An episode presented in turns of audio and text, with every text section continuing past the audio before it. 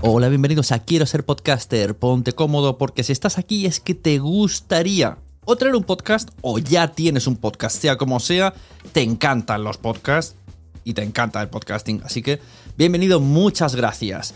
Te informo, en quiero ser podcaster.com tienes el botoncito para apuntarte a la newsletter. Ya tengo la newsletter, ya tengo donde deciros que os apuntéis. Y además podéis llegar al podcast premium y al resto de mis servicios. Muchas gracias por tu tiempo. Yo me callo y en tres segundos vuelvo a hablar.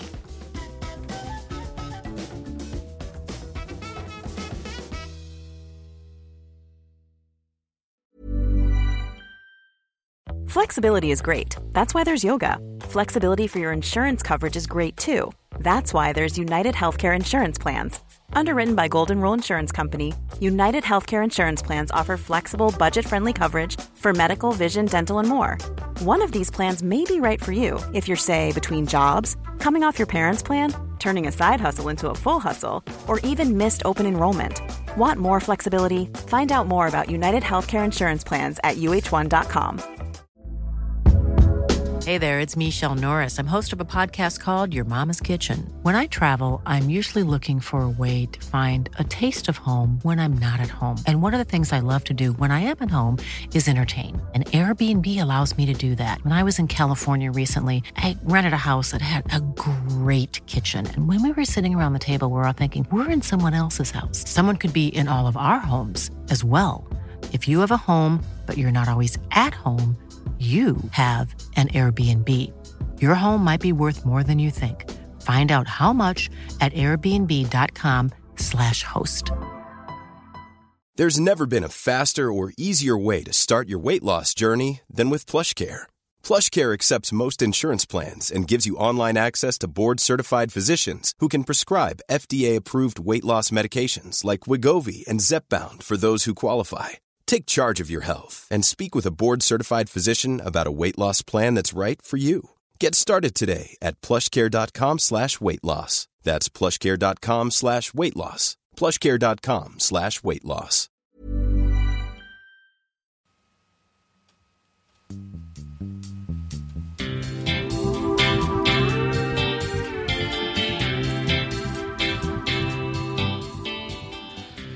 Bienvenidos a la Sunecracia. Si estás oyendo esto es porque te gusta el podcasting. La Sunecracia es un metapodcast que habla, recomienda y debate sobre el mundo del podcast. Puedes encontrarla en lasunecracia.com, iVoox, Spreaker e iTunes. Sueldo 3.0, episodio 1.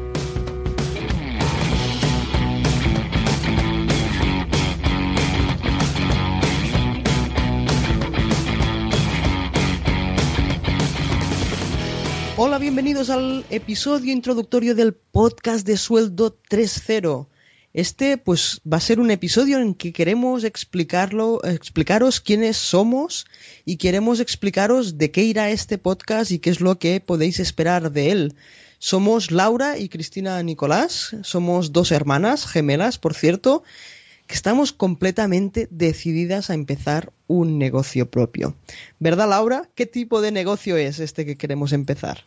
Pues eh, hola, sí, lo que queremos es crear, crear un sueldo en la red. O sea, que lo que queremos es, es uh, generar ingresos, uh, ganarnos un sueldo a 100% online, que podamos trabajar desde casa, que podamos trabajar cuando queremos, que podemos trabajar uh, desde donde queremos, que podemos trabajar en los proyectos que queremos y que, que podemos hacer sin tener que hacer algún, ninguna inversión grande de dinero, ¿no?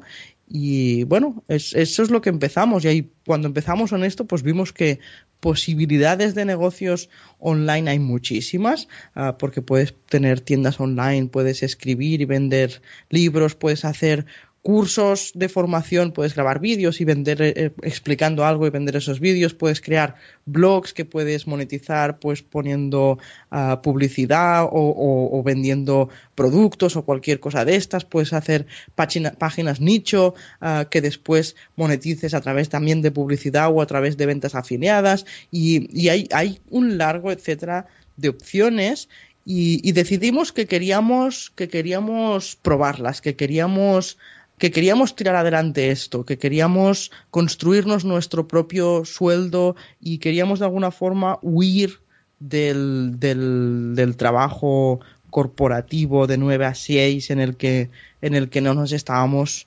sintiendo para nada, para nada realizadas. Esto que acabáis de escuchar es un extracto del capítulo de nuestras invitadas de hoy, Sueldo 3.0, pero no voy a ser yo quien las presente, porque hoy tengo una nueva compañera de batallas. Es un orgullo para mí tener la ayuda en los directos como este que van a ver de vez en cuando los viernes, a una gran podcaster que me encanta cómo comunica y la pasión que le pone al podcasting. Para mí es la persona perfecta para hacer tándem en la Sunegracia, es la señorita María Santonja. Muy buenas, María. Hola, Sune, jolín, qué presentación más guay me has hecho, bueno, ¿eh? y cada vez que vengas serán mejores. Es un honor. Tendrás que superarlo la siguiente vez. No sé si vas a poder, ¿eh? Claro, voy a hacer competencia Richie. Exacto, a las intros. Pues nada, yo encantada de esta propuesta que me has hecho, además para entrevistas tan interesantes como la que tenemos hoy, que tengo muchas, muchas ganas de hablar con, con nuestras invitadas de hoy en la Sunecracia. Así que si quieres, pasamos a presentarlas. Son Laura y Cristina Nicolás. Ellas eh, tienen el podcast de Sueldo 3.0, que está además mucho en destacados de iTunes. Y, bueno, yo tengo que decir que estoy totalmente enganchada a este podcast desde que lo descubrí. No me pierdo ningún episodio y, en algunos estoy con la libreta al lado tomando nota y me los escucho más de una vez. Así que bueno, pues contar un poquito del podcast que aunque ya lo habéis escuchado, que Laura y Cristina pues eh, empezaron este podcast en septiembre de 2014 y en él van relatando eh, su propia experiencia en este un poco cambio vital que han hecho de pasar de trabajar durante 10 años en el sector de la informática eh, trabajando por cuenta ajena a marcarse un objetivo que es eh, conseguir un sueldo 100% online. Entonces, en el podcast tratan temas pues, de marketing online, blogging, pero lo más interesante, lo que nos interesa en la Sunecracia, es que poco a poco han ido virando, han ido su camino, ha ido dirigiéndose al podcasting. Y, bueno, yo quiero que nos cuenten un poco esta experiencia, porque el podcast, desde luego, es eso, es seguir, es seguir vuestro camino. Chicas, ¿qué tal? Hola, pues muy bien, la verdad es que sí, sí, hemos, eh, desde que empezamos con el podcast de Sueldo 3.0, ah, es, es, como un vicio, porque es que es, que es muy divertido grabar podcast y, y cuando, cuando nos decidimos a empezar este proyecto, pues lo primero en lo que pensamos fue en un blog y en páginas web. Y de alguna forma ya en el pasado ya habíamos creado blogs. Teníamos un blog personal en el que hablábamos de nuestras cosillas como informáticas. No lo habíamos monetizado nunca porque no era nuestra intención, pero de alguna forma ya llevamos cinco años que el mundo del blogging lo conocíamos, ¿no? Y entonces, pues claro, siempre te vas a lo que conoces. Pero fue eh, al cabo de 15 días de empezar con, con, el proyecto, de empezar con el blog, Cristina me dijo, ¿por qué no grabamos un podcast? Y dije, pues vamos a grabar un podcast y, nos gusta muchísimo, nos lo estamos pasando súper bien y lo mejor es que comparando, porque nosotras seguimos con el blog de Sueldo 3.0 que al final tiene exactamente el mismo contenido que el podcast, o sea, creamos artículo entero. Ah, y lo que estamos viendo es que en el podcast tenemos resultados 10 veces mejores. Pues con el mismo tiempo, con esos cuatro meses, resultados diez veces mejores. Eso es una cosa que, un poco para, para, introducir a la audiencia que nos haya escuchado, una de las cosas que me gusta muchísimo de vuestro podcast es ese seguimiento que hacéis dando cifras con vuestro informe mensual donde habláis de las horas que habéis dedicado a cada proyecto, eh, a, cada tema, pues eso, a escribir en el blog, a hacer networking, a escribir los libros. Bueno, ahora nos contaréis todos los proyectos y los resultados que eso da y me parece un, un ejercicio súper interesante y muy útil para los que estos temas nos interesan y hacemos nuestras cositas. Esa, esa, esa transparencia de datos que a veces se echa en falta. Sí, aquí ahora soy Cristina, que antes ha empezado a hablar Laura y no se ha presentado. sí, es lo que tiene la genética. Sí, sí.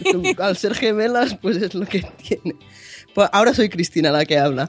la verdad es que nosotras eh, empezamos, conocimos el, el, tema de los podcasts a raíz, empezamos a escuchar sobre todo podcasts en inglés, podcasts americanos, porque, bueno, en, general, uh, bueno, hay mucho, primero hay muchísimo más de entre donde elegir. ah, después que tenemos el nivel suficiente de inglés para poderlos seguir sin problemas, pero además también nos gustaba mucho el hecho de que había muchísima gente que, que hacía esto, de explicar su proceso y, ya no solo de decir, sí, si tú haces esto, funciona súper bien. Bueno, ¿y qué significa funciona súper bien? ¿No? Y había muchísimos, hay muchos podcasts americanos que nosotras seguimos que hacen eso, que cada mes pues te dan un informe y nosotras damos, el informe que nosotras damos también es, por un tema de transparencia, ¿no? Por decir, para que la gente sea consciente de lo que cuestan las cosas ah, ya en, en tiempo también en dinero, no mucho en dinero, pero algo también hemos gastado en dinero y, también los, los, resultados que se van obteniendo y en, en, visitas, en descargas en el podcast y también en dinero, que por suerte hemos conseguido ya algo de dinero en estos cuatro meses, no para un sueldo, porque en cuatro meses hemos ganado 56 euros a dividir entre dos, con lo cual todavía, todavía nos falta para nuestro Una cena de empresa podéis hacer. Eso mira, no hicimos la de Navidad, podríamos ir a pues hacerla.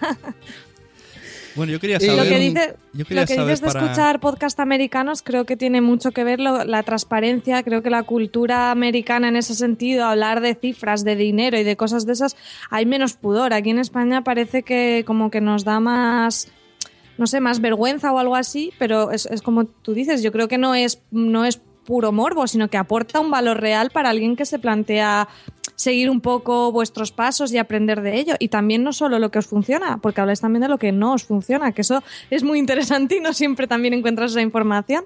Si María tiene la psicosis de que si decimos que queremos ganar dinero, nos van a decir, oh, chaqueteros, ¿qué hacéis? Sois aquí unos ráganos, vosotros grabáis solo por dinero. Y, y no le falta razón, hay gente que lo hace. Pero parece que sí. Bueno, Al, fin, al fin y al cabo, mm, dedicas muchísimo tiempo. Sí, claro, claro, pero no parece que. Si, si eres más o menos constante, dedicas muchísimo tiempo. Ah, sí. que es cierto que hay mucha gente, evidentemente, en la web, con los blogs, con muchísimas cosas, que hay muchísima gente que dedica muchísimo tiempo y no gana ningún dinero, ¿no? Y de hecho es lo que nosotras habíamos hecho hasta ahora con, con blogs que habíamos tenido pero llega un momento que dices, oye, si, si realmente dedico tanto tiempo y realmente alguien le estoy aportando valor, ¿por qué no puedo cobrar por ello? Sí, no, la verdad que el, propósito del podcast es bien claro y como dice María, se agradece la transparencia y la sinceridad y, hemos probado esto y hemos probado todo. Eso es un, puntazo que se agradece muchísimo y seguro que la audiencia, y si alguien no las, no las sigue, que las escuche sueldo 3.0 porque es que engancha la manera con que te explica las cosas. Y, yo la complicidad que tienen ellas dos, porque me, me gusta mucho los informes que parece que se regañan la una a la otra. A esto no le hemos dedicado tanto tiempo, es verdad, no, tal. y es muy divertido escucharos eso también, esa parte de cercanía, que, que, es como, a mí me da la sensación que como que estoy haciendo ese camino con vosotras y, es, es, muy, muy interesante. Yo de verdad lo recomiendo. A mí lo que me sorprende es cuando, hoy por ejemplo que he escuchado el último, que dice, he ido aquí a esta web, me he visto los análisis, las estadísticas, y digo, madre mía, porque para saber todo esto, hagamos un poco un camino en el pasado de Cristina y Laura Nicolás. ¿Quiénes son? ¿De qué habéis trabajado para que no vean que son aquí? Ah, no, otros, otros que se han metido al podcast y quieren ganar. No, a ver, aquí hay gente que ya ha trabajado en marketing y que tiene su pasado. Si nos explicáis un poquito de currículum. Sí, pues a ver, como buenas gemelas estudiamos exactamente lo mismo y vamos juntas a clase en la universidad y, nos pusimos, bueno, el último año de universidad nos pusimos a trabajar en, en, una empresa de prácticas. Empezó Cristina en esa empresa de prácticas, después entré yo a raíz de ella y era una empresa que se dedicaba a la consultoría informática. Entonces, pues estuvimos un año de prácticas y de, allí aprendimos de estas cosas. Uh, después nos fuimos a, a trabajar, a buscar trabajo y buscamos trabajo pues, de lo que habíamos aprendido durante ese año. Y así 10 años, estuvimos 10 años como consultoras informáticas, nos iba bien, nos iba, nos iba muy bien, la verdad. Uh, habíamos llegado a escribir dos libros sobre, sobre el programa informático que usábamos y teníamos un cierto nivel de reconocimiento, porque teníamos un blog, porque teníamos, estábamos mucho en unos foros donde se hablaba del tema, con lo cual en el submundo de, de, de, del Navision, que era el programa con el que trabajábamos, pues teníamos un cierto nombre. Y, por tener un cierto nombre, pues llegamos a escribir los libros, como he comentado, y también llegamos a tener un nivel económico, pues eh, bueno. y, seguramente me- mayor que la mayoría. Ah, pero lo que quiere decir sueldo económico, o sea, un, un nivel económico bueno, quiere decir más presión en el trabajo.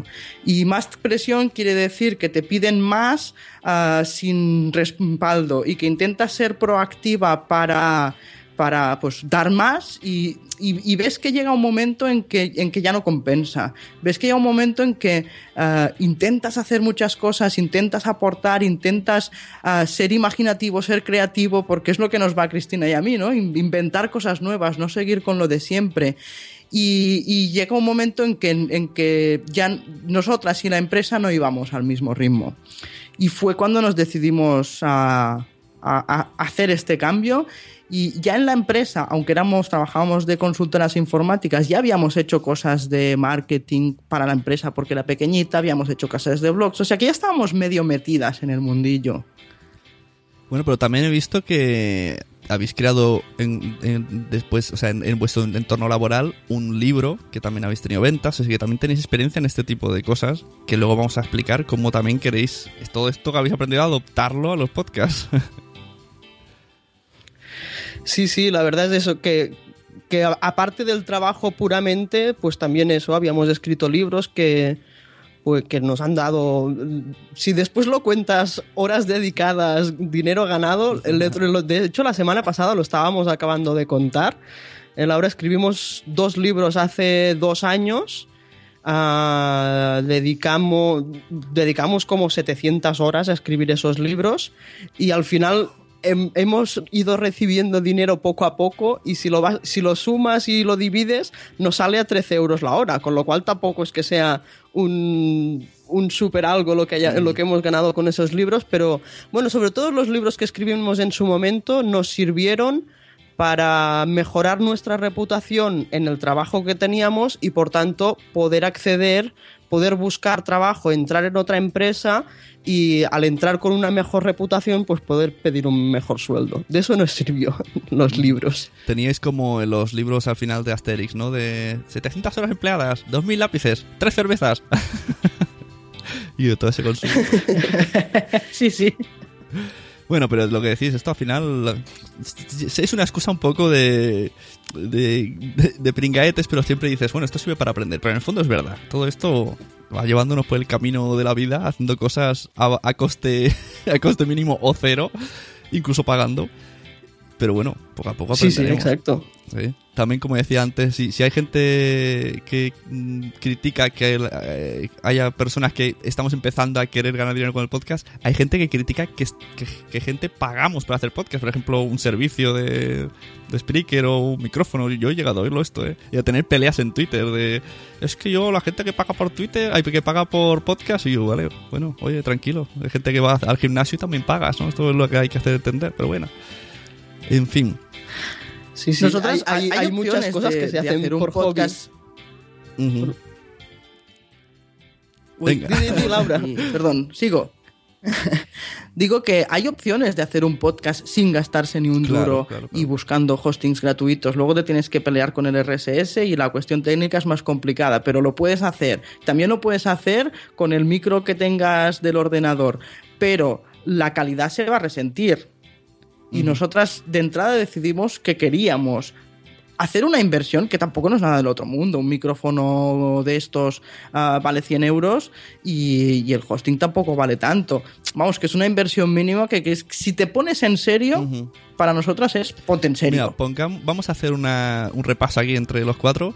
Eh, imaginemos que alguien o que ya tiene un podcast o que quiere hacerlo y dice directamente quiere hacerlo con el objetivo de ganar dinero. Porque no sé por qué noto que el 2015 la gente se está apuntando mucho al carro, especialmente gente de marketing.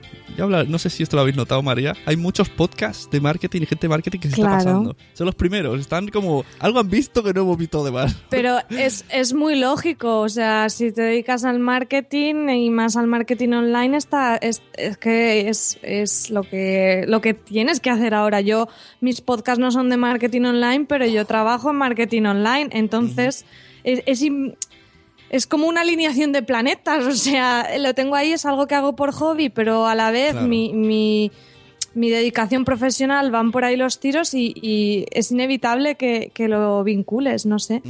a mí, vamos, es que a mí me parece que es un reto súper interesante y sobre todo eh, el enfoque que habéis hecho vosotras es como, como una nueva concepción del trabajo, ¿no? Ese objetivo ya más allá de decir, quiero un sueldo 100% online, sí, pero ¿por qué quiero un sueldo 100% online? Yo por lo que entiendo en vuestros podcasts y es lo que hemos escuchado en ese audio, es esa libertad que tienes de horarios, de trabajar en casa, o sea, todo esto de los emprendedores que está tan de moda, ¿no? Pero es un poco como el trasfondo de todo, de todo eso y a mí me parece un objetivo, vamos, yo voy con vosotras, ¿no? Por ese camino, me parece que tener esa libertad y ese esa lección vital es, muy interesante. A mí me gustaría saber un poco el detonante, ¿no? ¿Cómo dijisteis? Bueno, mm, es el momento.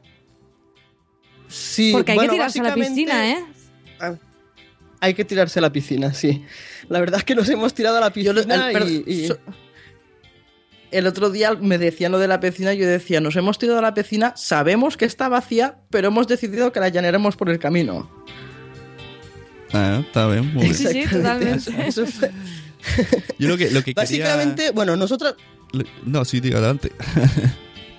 No, iba, iba, a contar el, el, por qué hemos decidido hacer esto ahora, ¿no? Que es básicamente, pues eso, nosotros estábamos muy bien en una empresa, pero y una empresa que en los primeros años de crisis pues mm, lo superó súper bien y nosotras teníamos trabajo, cobrábamos bien, además estábamos súper contentas, pues adelante. Pero llegó un momento en que la crisis pues le afectó un poquito y, decidieron, uh, bueno, no, nos compró una empresa más grande, ¿no? Y al comprarnos una empresa más grande ya, ya dejó de ser el, el ambiente, porque nosotros habíamos vivido un ambiente laboral fantástico. Es que yo, recuerdo que se lo contaba a la gente, es que mira, es que mi empresa, es que hay esta libertad, ah, tienes esta confianza. Y la gente me decía, agárrate a ello porque no existen empresas de este modo. Y sí, sí, lo descubrimos más tarde cuando nos compraron y ya todo, todo se acabó. Y a partir de ahí empezamos, pues mm, decidimos no continuar porque las cosas se torcieron muchísimo. Buscamos trabajo, encontramos un trabajo. No era estaba bien, pero no no era lo que nosotras queríamos. Y después encontramos, seguimos buscando, encontré, porque por suerte en el sector en el que estábamos pues no había, no había crisis. O sea, bueno, sí que había crisis, pero encuentras trabajo en, en, un nada. Pero, y ahí después nos fuimos a otra empresa a trabajar y en la última ya la experiencia, al final la última nos cambiamos únicamente por dinero porque pues íbamos, incrementamos el sueldo muchísimo, con lo cual nos cambiamos por dinero, pero fue un desastre. O sea, a nivel personal fue un desastre, ¿no? Desde que te cuenten las veces que sales a fumar, que te, que te miren si te has sentado en la mesa de la izquierda o la mesa de la derecha. O sea, una, serie de cosas que dices, pero a ti lo que te importa es ah, que la empresa vaya bien o te importa si yo me he sentado a la derecha o a la izquierda. Pues y llegó un momento que, decías, no, no, no yo esto, yo así no puedo trabajar, sinceramente. Y, y, bueno, con Laura ya hacía mucho tiempo que veníamos pensando en, en cómo como en nuestro sector teníamos una buena reputación, teníamos clientes que nos habían contactado directamente y dijimos, bueno, pues nos hacemos freelance, o sea, trabajamos como autónomas, tenemos, tenemos clientes, teníamos clientes en ese momento, incluso la semana pasada recibí un mail de, de oye, necesito que me hagas unas horas y tal, y, pero dijimos, no, tampoco queremos ir a un modelo de, de freelance porque al final estás vendiendo tu tiempo por dinero y tiempo es limitado, con lo cual el límite de dinero también está ahí. ¿no? Si vendes tu tiempo por dinero, mm, tienes un límite. Y decidimos que queríamos ir, ir, a otro modelo. Y con Laura hicimos cuatro números pues de, del dinero que teníamos ahorrado hasta el momento, del, del tiempo que podríamos tardar en generar unos ingresos online, porque tampoco es algo que sea, tampoco es dinero fácil, no es algo que se haga claro, Eso me gusta mucho que lo apuntes porque parece que la gente se crea que esto es de hoy a mañana y eso lo, lo voy, mm, vuelvo a hacer hincapié en el tema de los informes que dais. Por eso es tan interesante y yo creo que dais ese valor añadido porque no es la fórmula mágica, que es que también la gente se cree que te dan ideas en plan, pues monta un blog de esto, que esto que se te da bien y ya está, voy a hacer una tienda de No, no, camisetas, que dices, no, claro, que nadie lo ha hecho, ¿sabes? O sea, si fuera tan fácil, ¿te crees tú que...? Entonces No, eso que claro, apuntas esto- está muy bien. lleva tiempo y entonces con Laura hicimos cuatro números de decir, con el dinero que, te- que tenemos y con lo que podemos de esto, ¿cuánto tiempo podemos aguantar sin ingresar? Ah, vimo- hicimos nuestros números por nuestros gastos, por los bueno, por las cosas que teníamos y vimos que éramos capaces de aguantar dos años. Y dijimos, o sea, de aguantar de- dos años sin, sin, sin, sin que el, el sueldo online se, se materialice. Evidentemente no queremos llegar a los dos años y no haber ingresado nada, ¿no? Pero ese es el límite que nos, dij- que nos, que nos vimos. Y, y dijimos, con, en dos años, como sabemos También que es un algo- límite realista, porque alguien que a lo mejor empiece y pretenda conseguir ese objetivo en seis meses, pues lo más seguro es que se, rin- que se rinda, que no tenga presión. O sea, yo a lo mejor estoy un poco ahí negativa, pero creo que en estos temas es mejor tener las cosas atadas y, y- vamos, que vosotros lo tenéis claro. Sí, y además incluso dijimos, ah, nosotras sabemos que si mm, realmente yo sé que las cosas están mal y que hay mucha gente que le cuesta mucho tra- encontrar trabajo, pero nosotras estábamos en un sector tan específico que yo sé que si lo necesito, la semana que viene ten- tengo trabajo. Claro. Con lo cual eso a nosotras personalmente también nos da Es una, una seguridad. Claro. una seguridad de, de decir, pues vamos a intentar, como mínimo intentarlo, porque sabemos, sabemos que en cualquier momento podemos volver y, y- y sabemos que, que por mal que están las cosas en general, ah, nosotras encontraríamos trabajo en una semana. Y por eso el tema de ir virando a los podcasts, os- o sea, los datos que estáis teniendo, que estábamos diciendo al principio, eh, no, no sé quién de las dos lo ha dicho, creo que ha sido tú, Laura, de, de que 10 veces, o sea, 10 veces, habéis multiplicado por 10 los resultados de- del blog. O sea, que os habéis encontrado ahí con un... Con, con Claro, algo que, lo- inicialmente no esperabais. No, no, sabíamos, lo habíamos escuchado que los podcasts, pues eso, tenían buenos resultados, tal. ah, pero bueno, estábamos ahí con los blogs, blogs, blogs, porque era lo que llevábamos pues muchísimos años, ¿no? Pero lo que pasa es que los blogs, ah, pues a día de hoy. eh, pues todo el mundo se ha apuntado al carro y hay, creo que hay como unos 500 millones de, de blogs en el mundo. En cambio, solo hay unos 200.000 podcasts. 200.000 podcasts son muchos, pero si lo comparas con los 500 millones de blogs, pues es muchísimo. Entonces, la gente que escucha podcasts, como ahora hay pocos, es lo que pasaba hace años con los blogs, que tú creabas un blog y sí que es verdad que relativamente poco por el, eh, el boca a oreja, pues relativamente en poco tiempo la gente te iba conociendo y nos conocíamos los unos a los otros. Cuando creabas un blog, pues hace 10 años. Ahora no pasa con los blogs, pero sí pasa con los podcasts, ¿no? Que de alguna forma, pues nosotras hablamos de marketing online en sueldo 3.0. Sabemos que hay 5, 6, 7, 10 podcasts que hablan de esto y nos conocemos todos. En muy poco tiempo.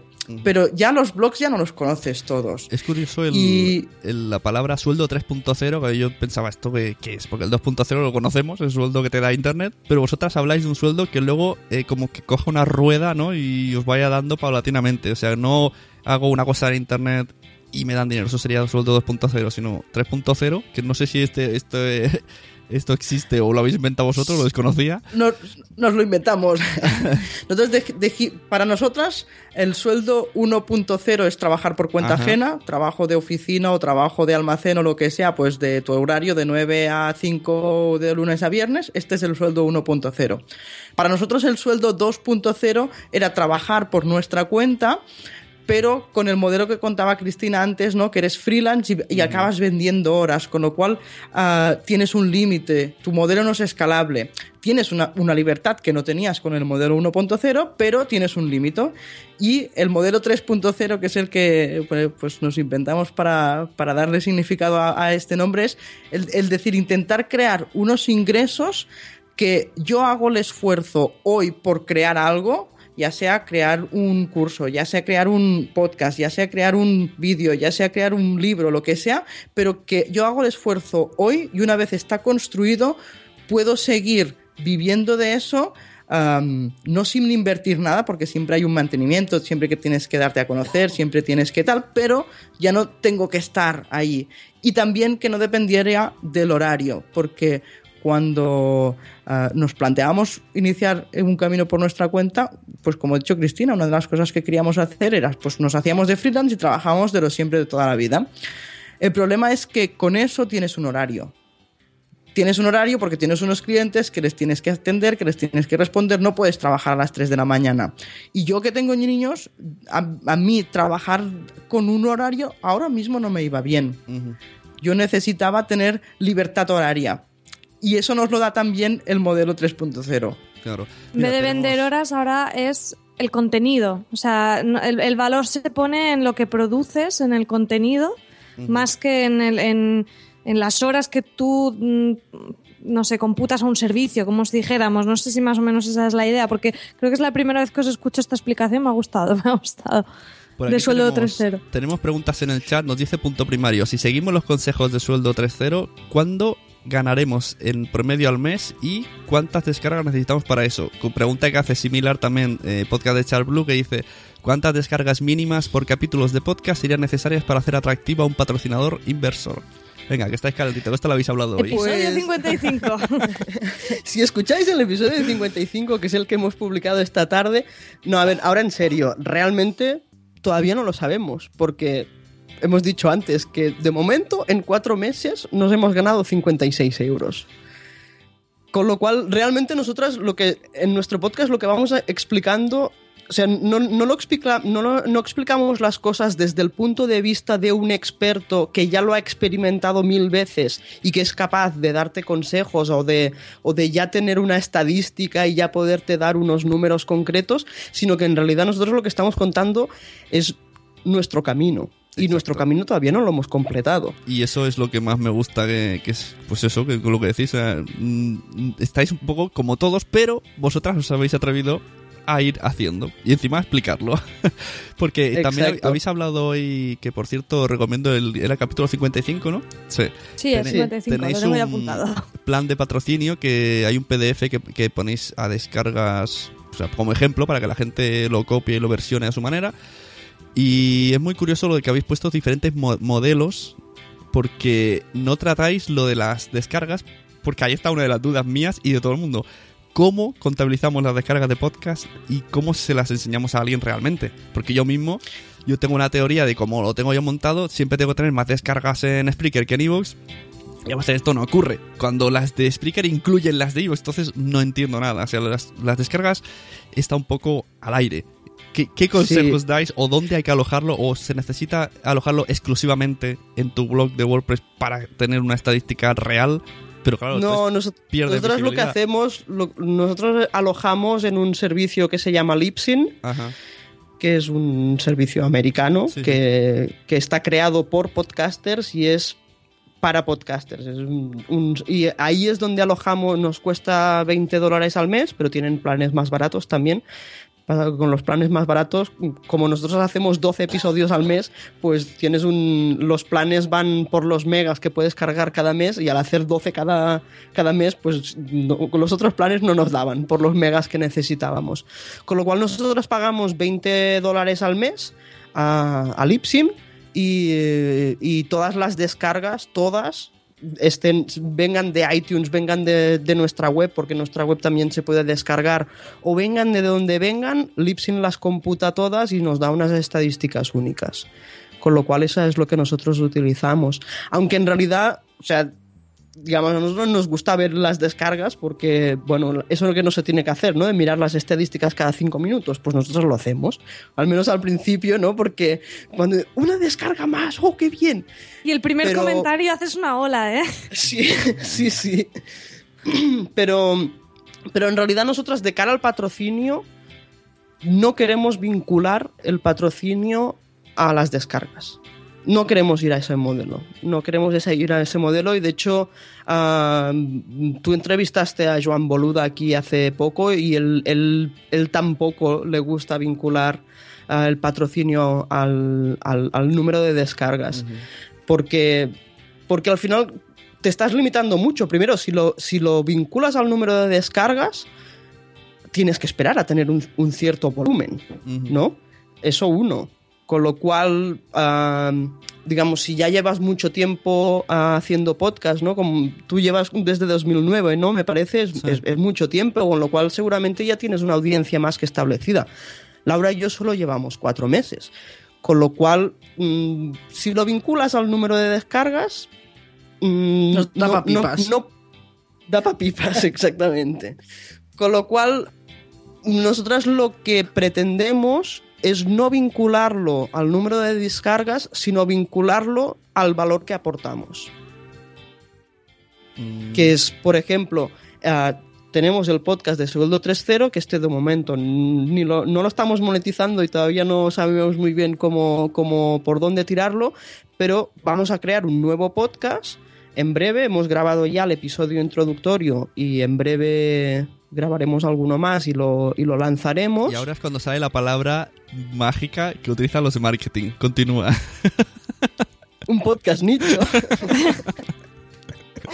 que al final un nicho es especializarte, es una especialización. Segmentar la audiencia. Segmentar, exactamente. Entonces, sabíamos que queríamos, estaba el concepto de páginas nicho, que era nuestra idea inicial de crearnos un sueldo en la red, era hacer páginas nicho. Pero al ver que, que cuando creamos el podcast, que aunque hay menos gente escuchando podcast que gente visitando webs, como hay tantas webs, o al final si hacen los números, toca más para cada uno, con lo cual... Uh, digamos que, tuvimos, tuvimos mejor resultado de, audiencia, digamos, en el podcast, aunque aún es baja, pero tenemos mejor resultado que en el blog. Y dijimos, pues en vez de hacer páginas nicho, vamos a hacer podcast nicho. Y estábamos, pero no sabíamos de qué, de qué tema. Y estábamos pensando un día, un día, no sé, estaba soñando, durmiendo, no me acuerdo qué, pero al día siguiente fui y le dije a Laura, a ver Laura, tú y yo somos gemelas. Sí. Y tú, Laura, eres madre de mellizos. Que tiene guasa también, pero bueno. es, como son las cosas. Yo no, porque yo no tengo hijos, pero Laura sí. O sea, somos gemelas y Laura es madre de mellizos. Doble, doble experiencia, doble punto de vista. Y dijimos, vamos a crear un podcast en el que vamos a hablar de cómo criar, cómo educar a gemelos y mellizos. Yo de ahí os quiero de verdad eh, dar la enhorabuena porque me parece que habéis escogido un tema fantástico aprovechando algo de lo que sabéis, que os interesa, que podéis aportar muchísimo valor en eso. Es muy nicho, es un mercado en el que al final... Eh, Sune siempre lo dice, dice, las madres se vuelven locas a comprar cosas y a hacer congresos y hay un montón, eh, bueno, las madres, los padres, pero bueno, normalmente suelen ser más las madres y, me parece que habéis acertado totalmente en el tema. O sea, de hecho, yo tengo notas que tomé cuando escuché el, episodio en el que hablasteis de, eh, teníais ya la idea del podcast Nincho, pero cuando explicasteis por lo que os habíais decidido, de verdad me dio una alegría porque eh, creo que es muy, muy acertado. Y, vamos, yo, ni tengo mellizos, ni soy hija de mellizos, ni nada, pero, eh, o sea, lo voy a escuchar porque me parece fantástico el tema que habéis escogido. Yo también quiero escucharlo. Si alguien lo quiere escuchar, fue el episodio 50. Tenemos en el chat a alguien, Daniel Roca, que dice: Me hubiese venido bien ese podcast en su día. Pues mira, Daniel Roca, ese podcast también traerán gente que ha pasado por eso. O sea, puedes estar ahí de invitado. Además hay varios podcasters ¿eh? que tienen mellizos. Ya os pasaré yo también otro contacto. Sí. el otro día me... el otro día me presentó a uno. Tenemos contenido. el demo, mi compida Huesome también acaba de ser de mellizos. Pues... Bueno, en, cualquier caso, con este podcast lo que dijimos es, al final, por ejemplo, hay muchísimos blogs que hablan de maternidad, de paternidad, de niños, hay muchísimos uh, revistas, hay muchísimo, pero ¿cuántos de ellos hablan específicamente de, melliz, de gemelos o mellizos? Porque no es lo mismo tener uno que tener dos a la vez. Aquí en TV3 hicieron una vez un maratón de, con personas, eh, con hermanos gemelos. O a lo mejor estuviste y todo, claro. No, no estuvimos, no estuvimos, pero lo vimos. Sí, sí, curioso. Y además hay muchas, muchas curiosidades. Y el mundo, lo que dice María, que le digo muchas veces, el mundo madres, porque aunque diga padres y padres, no, los padres pasamos un poco más del tema, cuidamos a nuestros hijos y ya está. Las madres son las que se compran los libros, las revistas, revista Mi Bebé, Tu Bebé, Su Bebé, Mi Mamá, Mamá Perfecta, Mamá Cosa, Mamá... Que dices, yo, yo creo que son todos iguales. es un mundo que dices repiten esto, esto podrías hacerlo en audio y podrías seguir haciendo cosas en casa y puedes y además en ese sentido el hecho de que siempre va a haber una audiencia que van a renovarla y que ese contenido es, eh, lo que llamamos el evergreen content, es contenido siempre fresco porque eh, a, lo mejor a mí no me interesa eso, pero dentro de dos años voy a tener mellizos y tú ya ese contenido lo has grabado y siempre vas a sumar escuchas y eso, por eso me parece un acierto en, muchos aspectos el, el tema que habéis escogido. Así que enhorabuena por eso. Y, al, final, al, ir a un, tema tan nicho, tan nicho, tan nicho, porque dices, bueno, hay 47 millones de, personas en España, según datos del 2011. ¿Cuántos de esos les puede interesar el tema de gemelos y mellizos? Pues 20.000 cada año que sacamos los datos, fuimos a la, web del Instituto Nacional de Estadística para encontrar todos estos datos y al final dices, vas a una audiencia muy, muy pequeña, pero una audiencia tan concreta, tan concreta, que, es fácil pensar en patrocinadores, en gente que... Y, esos patrocinadores los vas a meter en, frente de su público objetivo, con lo cual ah, digamos, es por eso que nosotras no, queremos vincular el patrocin, los patrocinios al número de descargas, sino al valor que los, eh, los ofrecemos por el hecho de haberle segmentado eh, eh, la audiencia. Y no solo la segmentación, porque, por ejemplo, un valor añadido que yo creo que da el que sea en podcast, por ejemplo, tú podrías tener esa segmentación en un blog de esa misma temática. ¿Y qué creo que aporta el podcast? Pues que no es lo mismo leer un texto que tener una voz que te cuenta su experiencia, el nivel de cercanía, de complicidad y por tanto de credibilidad que te va a dar esa persona es que es 10 veces, bueno, esto sí que es una estadística a lo Homer Simpson que hago yo, pero te quiero decir que no tiene nada que ver que yo me lea un blog, un post que me recomienda una cosa, que, que yo os escuche a vosotras, que os escuche cada semana, que os conozco, que conozco vuestras historias, el storytelling y todo eso. O sea, creo que, creo que en ese sentido el podcast tiene muchísimo más que ofrecer y los padres, que, un blog. Los padres, para el patrocinador. Eh, los padres somos de toma mi dinero. O sea, yo mismo tengo que ir al médico hace meses y no voy. Mi hija ha vomitado dos veces y me lo llevo al médico privado pagando 100 euros la visita, sin pensármelo. Claro. Pues ahora que contabas, María, eso de, los podcasts, eh, lo contábamos también en un episodio, no me, no me acuerdo en claro cuál, que había oído una, estadística y decía, la, mediana es que en un blog la gente va a pasar como mucho siete minutos. De hecho, si miramos las estadísticas de nuestro blog, la mediana está en dos y medio, dos minutos y medio. Bueno, ya está ya bien, ¿eh? Y en cambio en el podcast te escuchan durante media hora. O una hora o una hora y media.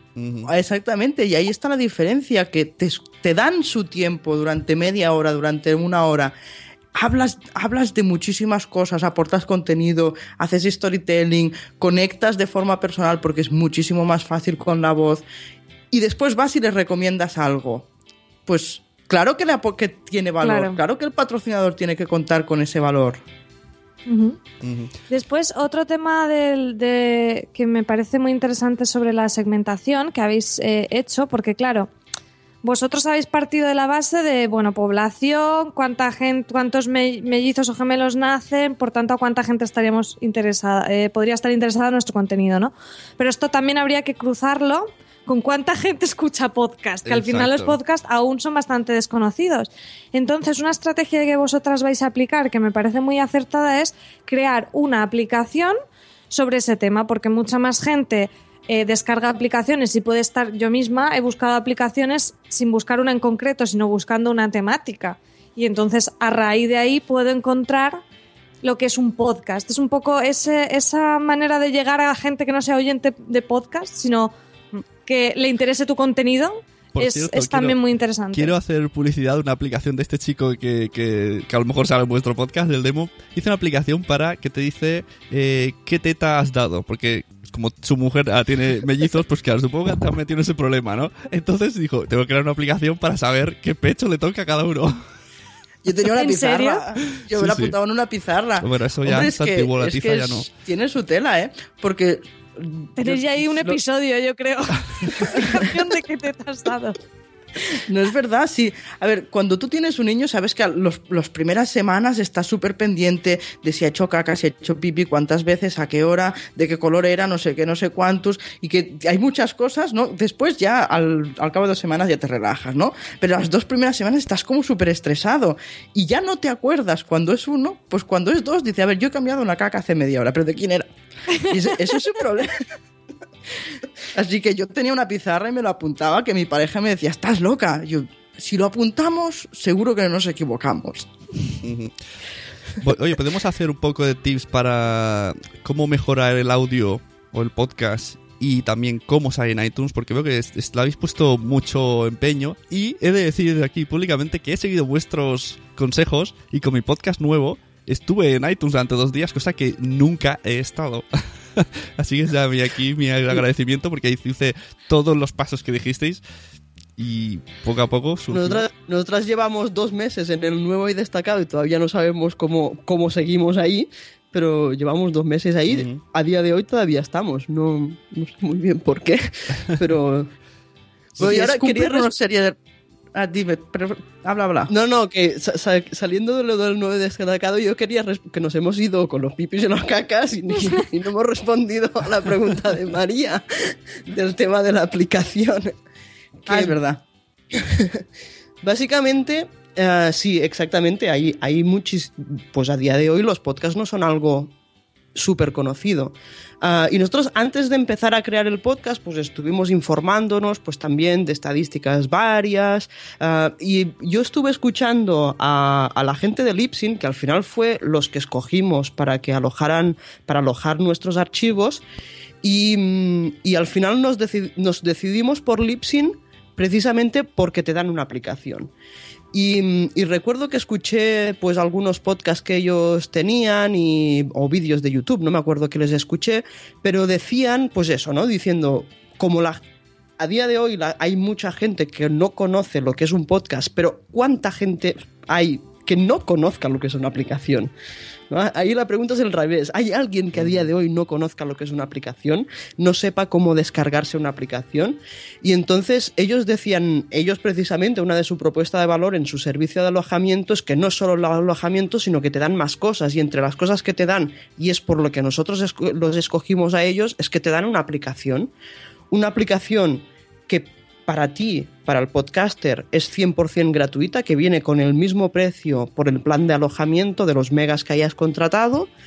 Y básicamente es una aplicación que es, es como si fuera la aplicación de podcast de, de- de- Apple, o sea que es para escuchar el podcast básicamente, pero solo está el tuyo. En vez de ser un directorio, pues solo está el tuyo y es tu aplicación. Y es por eso que escogimos, que escogimos Lipsyn, precisamente por la aplicación. Y además lo- nos va a servir como estrategia de monetización. Vamos a ver si nos sirve porque para que Lipsyn nos lo dé gratuito a nosotras, no, no nos deja hacer la, la aplicación gratuita para el público, sino que el público tiene que pagarlo. Y entonces Lipsyn, de donde saca algo de dinero también, es que lo que, lo que generes en ventas de la aplicación, pues lo divides. La mitad para ti, la mitad para, bueno, un 30% para Apple y después la mitad para Lipsyn, la mitad para nosotras. Lo que pasa que en ¿La esa aplicación aplicación... es para Android y iOS o solo para iOS? Sí, o- no, no, lo tienen para iOS para, y, y- y incluso para Windows Phone también. Pero hay posibilidad de Lo- lo escucharlo... tienen para todos sitios. Hay posibilidad de está escucharlo genu- sin que sea de, desde la aplicación, ¿no? ¿Cómo? Hay posibilidad de escuchar el podcast sin que sea desde la aplicación, desde Podcatcher, iTunes y... Sí, etcétera. sí, sí, sí, claro. Nos- nosotras nuestra idea es el podcast lo vamos a hacer público, pues en iTunes y en cualquier podcatcher que, que se preste. O sea, el, el- que conoce lo que es un podcast y conoce cómo escuchar un podcast va a poder escucharlo sin problemas. Ahora, la app es para aquellos que no tienen ni idea de lo que es un podcast, pero que a lo mejor navegando por la App Store te encuentran y, en- y- y se bajarán una aplicación y dirán, anda, es una aplicación donde me salen audios. No sabrán que es un podcast, pero dirán, mira, una aplicación donde me salen audios y me cuentan cosas. Esa es la idea. Y además un poco para, para incentivar también eh, eh, el tema de la app, ah, lo que vamos a hacer es que, digamos, en el feed público que salga ah, para iTunes y para cualquier podcatcher, solo vamos a poner los últimos 10 episodios. Mientras que en la aplicación, o sea que si alguien nos, nos, nos conoce y, y nos va siguiendo semana tras semana, pues y conoce lo que es un podcast de entrada, pues podrá escucharlo todo sin ningún problema. Ahora, el que nos descubra tarde o el que nos descubra am, porque no conoce lo que es un podcast, sino que nos descubra a través de la app, pues entonces tendría que bajarse la app y, y- y pagar lo que valga la app, que todavía no le hemos puesto precio, pero que nos exigen un mínimo de dos dólares. La gente en el chat mí- está diciendo un pa- una para un solo podcast me parece no me parece buena idea y le costará mucho porque no necesita más movimiento. Pero a ver, yo creo que si nos ponemos en situación de ellas, de Pseudo 3.0, lo que estáis planteando, yo sí lo veo, porque no Yo lo eh, veo eh, totalmente. ellos piensan La, en la plan- cosa es que no tenemos que desarrollar la app. La app ya existe, Claro, ya nos la da. Lipsyn. Pero se claro, si la tuviéramos que- que... desarrollar y hacer la inversión, Sí. pues no lo haríamos quizá, Exacto. pero es que nos la dan es, gratis. es el tema Sí, lo que pasa principal que- es el captar audiencias nuevas. O sea, Claro, es que son audiencias que no llegarías de otra manera. No, no tienen un podcast cosa- descargado en su móvil, no saben lo que Claro. es. Y la gente cuando Además, tiene en un el- problema con sus hijos va y enseguida busca, ya te digo que seguro que la gente ha llegado a la aplicación esta de, de elige la teta que le has dado. Entonces, imagínate a alguien que no sabe nada y se encuentra, onda, alguien que me explica un cursillo prácticamente sobre cómo llevar a los gemelos y por, yo qué sé, por dos euros, pues oye, voy a probarlo. Yo creo que... Take my money. Yo creo que sí, ¿eh? La- la- Además, hay otra cosa, que es que en el mundo de los gemelos funciona muchísimo el boca a oreja. O sea, Cristina, siempre que nos encontramos a alguien y dices, yo tengo una hermana gemela, todo el mundo te dice, ah, pues la vecina del tercero o cuarta también tiene gemelos. Todo el mundo, ¿sí o no? Es, es Sí, no sí, sé, sí. si, conoces a un gemelo, se lo tienes que decir. Además, si no me Con lo equivoco, cual- cuando, cuando escuché vuestro episodio que hablabais de esta aplicación, en la aplicación tiene la opción de meter cosas extras, ¿no? Como descar- PDFs descargables y, y bueno, y ordenarse por tags, que también es muy, muy útil. Y sobre todo, eh, incluso aunque encontréis audiencia, eh, por ejemplo, que es dentro de un año, alguien pues tiene mellizos más tarde y quiere ver ese contenido anterior vuestro, creo que el precio es, es, vamos, es, es- es un chiste, es que no, es- no, no- no te va a doler. Y además eh, va a ser ese goteo continuo de, de oyentes y que te lo ofrece de una manera ordenada, que la aplicación esté ordenada por tags como si fuera un blog, que yo por ejemplo con un podcatcher no, no sé cómo está, es que incluso aun habiendo seguido a lo mejor de continuo, por ejemplo, imagínate que yo voy a tener mellizos y, em- y- voy a empezar a escucharos desde ya.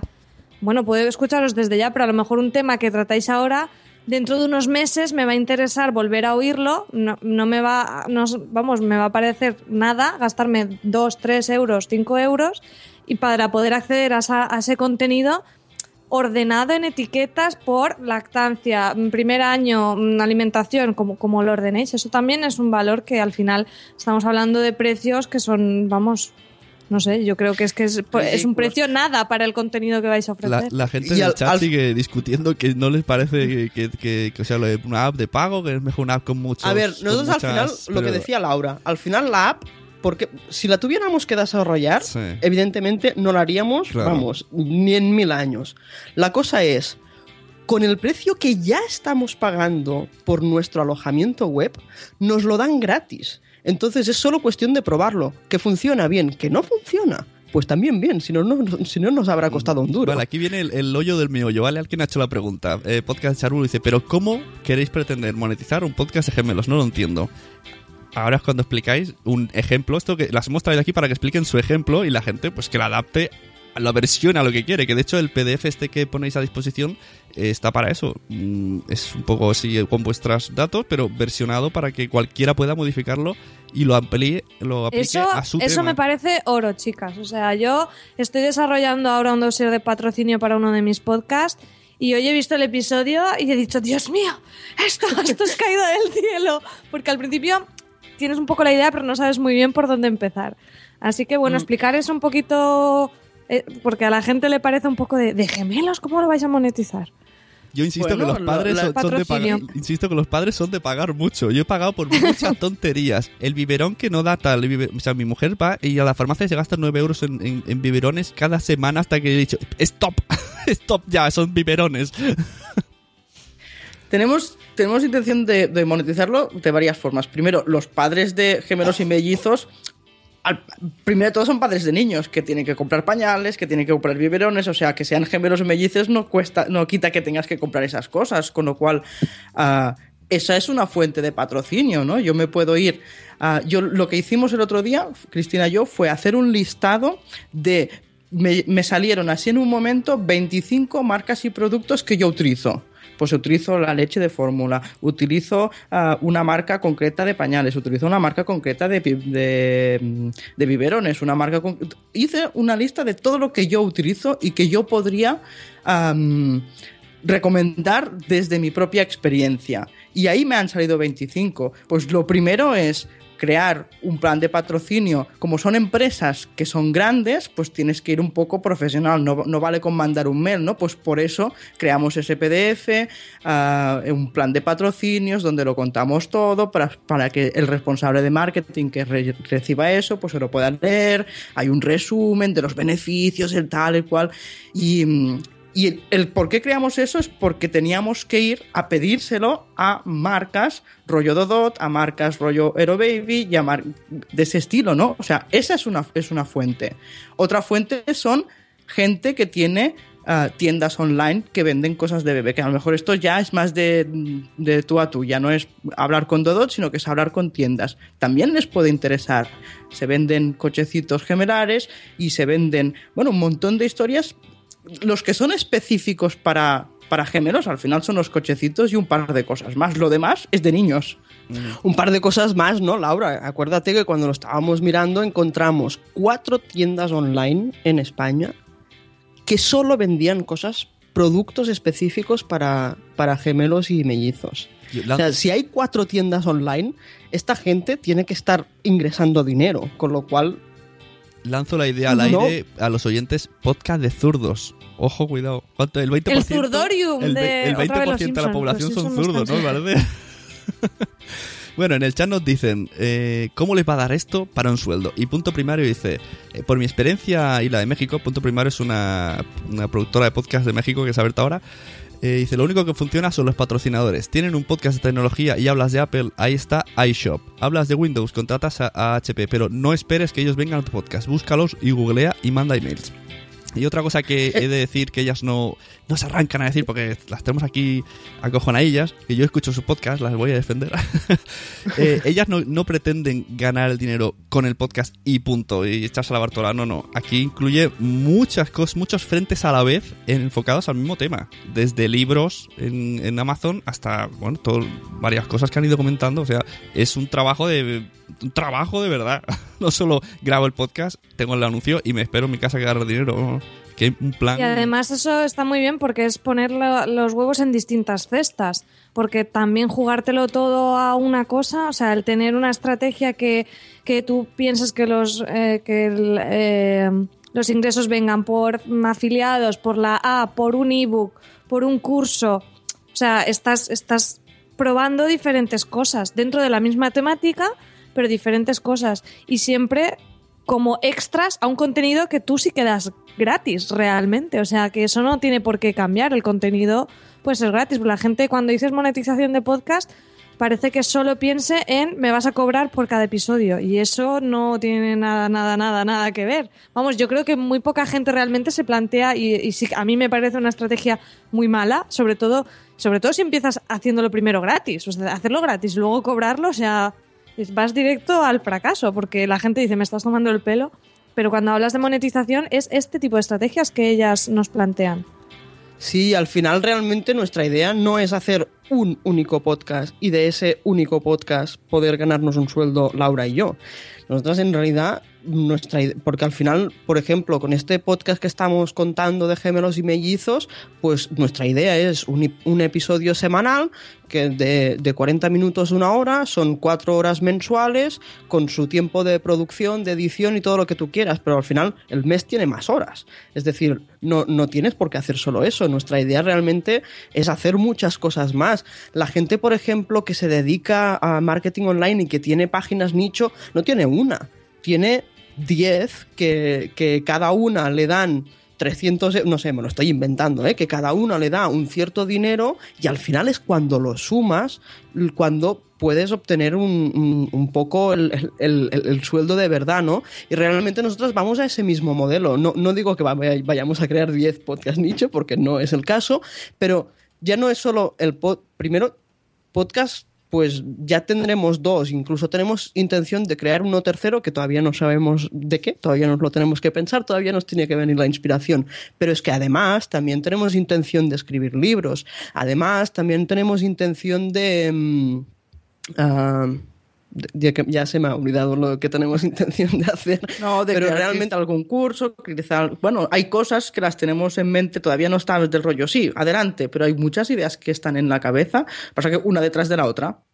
Uh -huh. Mira, sí, pero parece que lo que habéis puesto en primera línea han sido los podcasts y eso porque empezasteis con muchas cosas y al final lo que se ha puesto ahí en el top, como en iTunes, han sido lo, los podcasts y eso me parece no sé, me parece muy ilusionante para, para los que nos gusta el podcasting, porque mmm, creo que también estamos en un momento, Sune, es el año 2015, el año del podcasting. no, pero que estamos en un momento que también creo que las audiencias van a crecer y que realmente tampoco sabemos lo que va a pasar, que está muy bien tener los pies en el suelo, pero mmm, si, la, si vemos cómo está evolucionando, por ejemplo, en Estados Unidos el tema del podcasting, tampoco sería de extrañar que de aquí a unos años las audiencias también fueran mucho mayores, como pasó con el blog, y que, por tanto, eh, con un podcast nicho que ahora esperes a tener unos ingresos por decir algo de 300 euros dentro de tres años eh, sean mil. No, no, me parece tampoco descabellado. Eso ya veremos, pero que, que no sé, que lo importante es eso, que, que empezar ahora, como estáis haciendo vosotros, que al final no si, si, no empiezas, no te equivocas y no lo subsanas. O sea, cuanto antes lo hagas, antes te equivocarás y antes lo corregirás al final. Mira, vamos a poner una promo sí, de un, al final... Vamos a poner una promo de un podcast que se merece monetizar. y a la vuelta hablamos de lo de iTunes y seguimos con el tema y también hablamos un poco de cómo está intentando, cómo está siguiendo los pasos de sueldo 3.0 este podcast. Para ti, que eres un entusiasta del cine y que disfrutas de tus series fumando en pipa que lo que buscas es un análisis inteligente y concienzudo mientras agitas tu copa de brandy. Críticas elaboradas con exquisito criterio y temas escogidos al detalle con un gusto distinguido. Sigue buscando porque aquí no lo vas a encontrar. En Fans Fiction rige la anarquía verbal. Odiamos y amamos sin medias tintas. La objetividad es poco menos que un ser mitológico. Y empleamos términos como talifán, truño o pelis de personas. Fans Fiction, el podcast sobre cine y series con mucho humor. Encuéntranos en www.fansfiction.es y conviértete en un fanático de lo ficticio.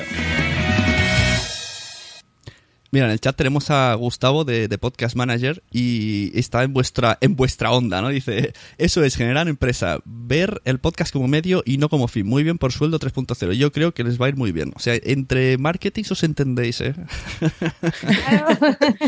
Pero están en la línea, están en la onda. y a otra nos, nos pasa a nosotras, ¿eh? Cuando yo cuando hablo con gente de mi familia, pues quizá nuestra hermana, uh, pues por, la, por edad o por lo que sea, pues sí que lo entiende, pero por ejemplo el otro día hablaba con mi suegra y me decía, yo esto qué haces no lo entiendo, pero esto, pero esto, pero esto cómo funciona, y se lo he explicado ya varias veces, ¿eh? Y, y gente que quizá tampoco es tan mayor y al final ya decimos, tú tranquilo, ya cuando tengamos resultados ya te lo contaremos. ¿Sabes? Es muy curioso que nosotros ya hablamos un poco de esto en, en otro programa que tengo, se llama WhatsApp y estuvo María y su compañero Richie de, explicándonos lo que ellos hacían y tal y nos hablaron de lo del el banner este de afiliados de Amazon que me imagino que lo sacó de escuchar sueldo 3.0 y también eh, de poner el botón PayPal, se habla un poco de estas cosas. Y hay mucha gente que esta semana se está animando. O sea, yo ya he visto varios, va- varios banners de, de Amazon, varios logos de PayPal y, no sé si lo sabéis, Evox ha implementado ahora una opción que tú te deja, eh, si vas a zona privada en tu canal de Evox, te deja meter tu PayPal. Entonces, directamente, incluso creo que desde la aplicación, estás en tu canal escuchando y tienes ahí un botón de decir, sea donar, tal cual. Yo esta semana he ganado dos euros, María, con eso. Ah, sí, muy bien. no creo que llegue más, Pues pero bueno, sería algún amigo. Bueno, Pero hace. ¿Por qué no? No, no- no se sabe nunca. Yo, Laura que decía esto, que, que- que claro, que hay gente que, que hay gente que no lo entiende y que, y que joder, ganarse un sueldo en la red no son cosas de dos días, que realmente te lo tienes que currar. Y yo me acuerdo con una amiga que es de nuestra misma edad, que, que el otro día le decíamos, hemos ganado nuestros primeros 56 euros. Y estábamos súper contentas y se nos quedó mirando y dijo, pues vaya mierda, ¿no? Digo, bueno, claro, con eso no me dan ni para las pipas, es verdad, pero, pero tú sabes lo difícil que es y, y- y hay que conseguirlo con el tiempo y con el esfuerzo, no es una cosa... Y, y- pero, pero sí, es cierto, cuesta, pero bueno, nosotros lo que estamos haciendo es explicando también nuestro proceso. Si, si hay alguien que quiere esperarse a ver el proceso completo, a ver si ha funcionado o no, pues también puede seguirnos y ver a ver qué tal Claro, es que, es que la gracia del, del podcast Sueldo 3.0 es que van a explicar el proceso del otro podcast nicho que, que no van a hablar de, de monetizar. Claro, en el otro no van a hablar de cómo lo Claro, hacéis, o sea, sí, pero en el de sueldo 3.0 iréis dando los datos de cómo funciona eh, Dúo de Fieras, ¿no? No hemos dicho el nombre, ya tenéis Exacto, nombre para el podcast sobre gemelos y mellizos. Sí, Mm. sí, sí, lo decidimos ayer por la noche. Estábamos haciendo un Primicia, poco de... primicia. Sí, se va a llamar dúo de fieras, porque al final si un niño ya es una fiera, dos... Se dúo de retroalimenta, fieras. entonces son dos, dos fieras. Mira, tengo aquí el, justo el plan de patrocinio de Dúo de Fieras. Vamos a explicarlo un poco a la audiencia chat que está un poco aquí preocupada. Pero ¿cómo puede ser? No lo entiendo. pues mira, eh, bueno, la primera página sale explicando que es un podcast para y hasta dónde puede llegar, la cercanía que puede emplearse y luego tiene como varias modalidades. Dicen patrocinio por valor, audiencia segmentada, eh, saber transmitir los valores de tu marca, audiencia comprometida y tiene como tres tarifas. ¿Esto cómo, cómo va? Explícanos esto de las tarifas que habéis pensado. Sí, lo, de, la, de la base que partimos es de poner un precio por episodio. Esto es lo, pri- lo primero que decidimos, ¿no? ¿Qué precio por episodio queríamos poner? Y eso lo, pusimos en base al cálculo que hicimos, de lo equiparamos a la publicidad de la televisión y de allí dijimos, vale, pues tendría que ser tanto. Ah, lo que no queremos es coger un patrocinador que nos pague un episodio, porque ahí no se lleva nadie valor. Si tú mencionas a una marca una vez, mm, no llega a la audiencia. Para, para que tú ah, recibas el mensaje de una marca, tienes que oírlo varias veces, una vez, dos veces, tres veces. En la publicidad, ¿cuántas veces ves un anuncio? Lo ves 20 veces, ¿no? Pues lo que no queríamos, o sea, el precio lo pusimos por episodio, pero no queríamos negociar a patrocinios por episodio. Entonces lo hicimos por meses. Y pues pusimos tres meses. Y eso también es teoría de precios. La teoría de precios tiene que decir que tienes que dar tres opciones y la, la- la mayoría de la gente, tema psicológico, acaba escogiendo la de en medio. Y por eso pusimos tres. Pero, ¿y, la, y, y no crees que lo primero que dirá la gente, patrocinadores, y cuánta audiencia tenéis? Y cómo es que esto no. Incluso cuando hacéis estas estadísticas de hay tanta gente que tiene hijos, dividido entre tanto. Pero yo digo, bueno, a ver, luego eh, lo que dice María, canta que todo podcast. y, y además de esa Claro, gente, bueno, pero se- será un Fíjate podcast. que para, para una marca, para una marca tipo Dodot, para una marca tipo ah, Aero Baby y este tipo de marcas que se están gastando un dineral en la televisión, lo que estamos pidiendo, que es ah, que son 400 euros al mes, 500 euros al mes, por ahí van los tiros, por, por cuatro episodios, tampoco es nada del otro mundo. Además, eso es el patrocinio por valor, o sea, tú simplemente me pagas, yo te menciono, punto. Pero luego también ofrecemos la opción del patrocinio por acción, que al final es como el marketing de afiliación, es yo solo cobro y tú solo pagas si mi audiencia hace una acción, ya sea comprar un producto en tu e-commerce, ya sea registrarse en una lista de, de correo, ya sea lo que hayamos pactado.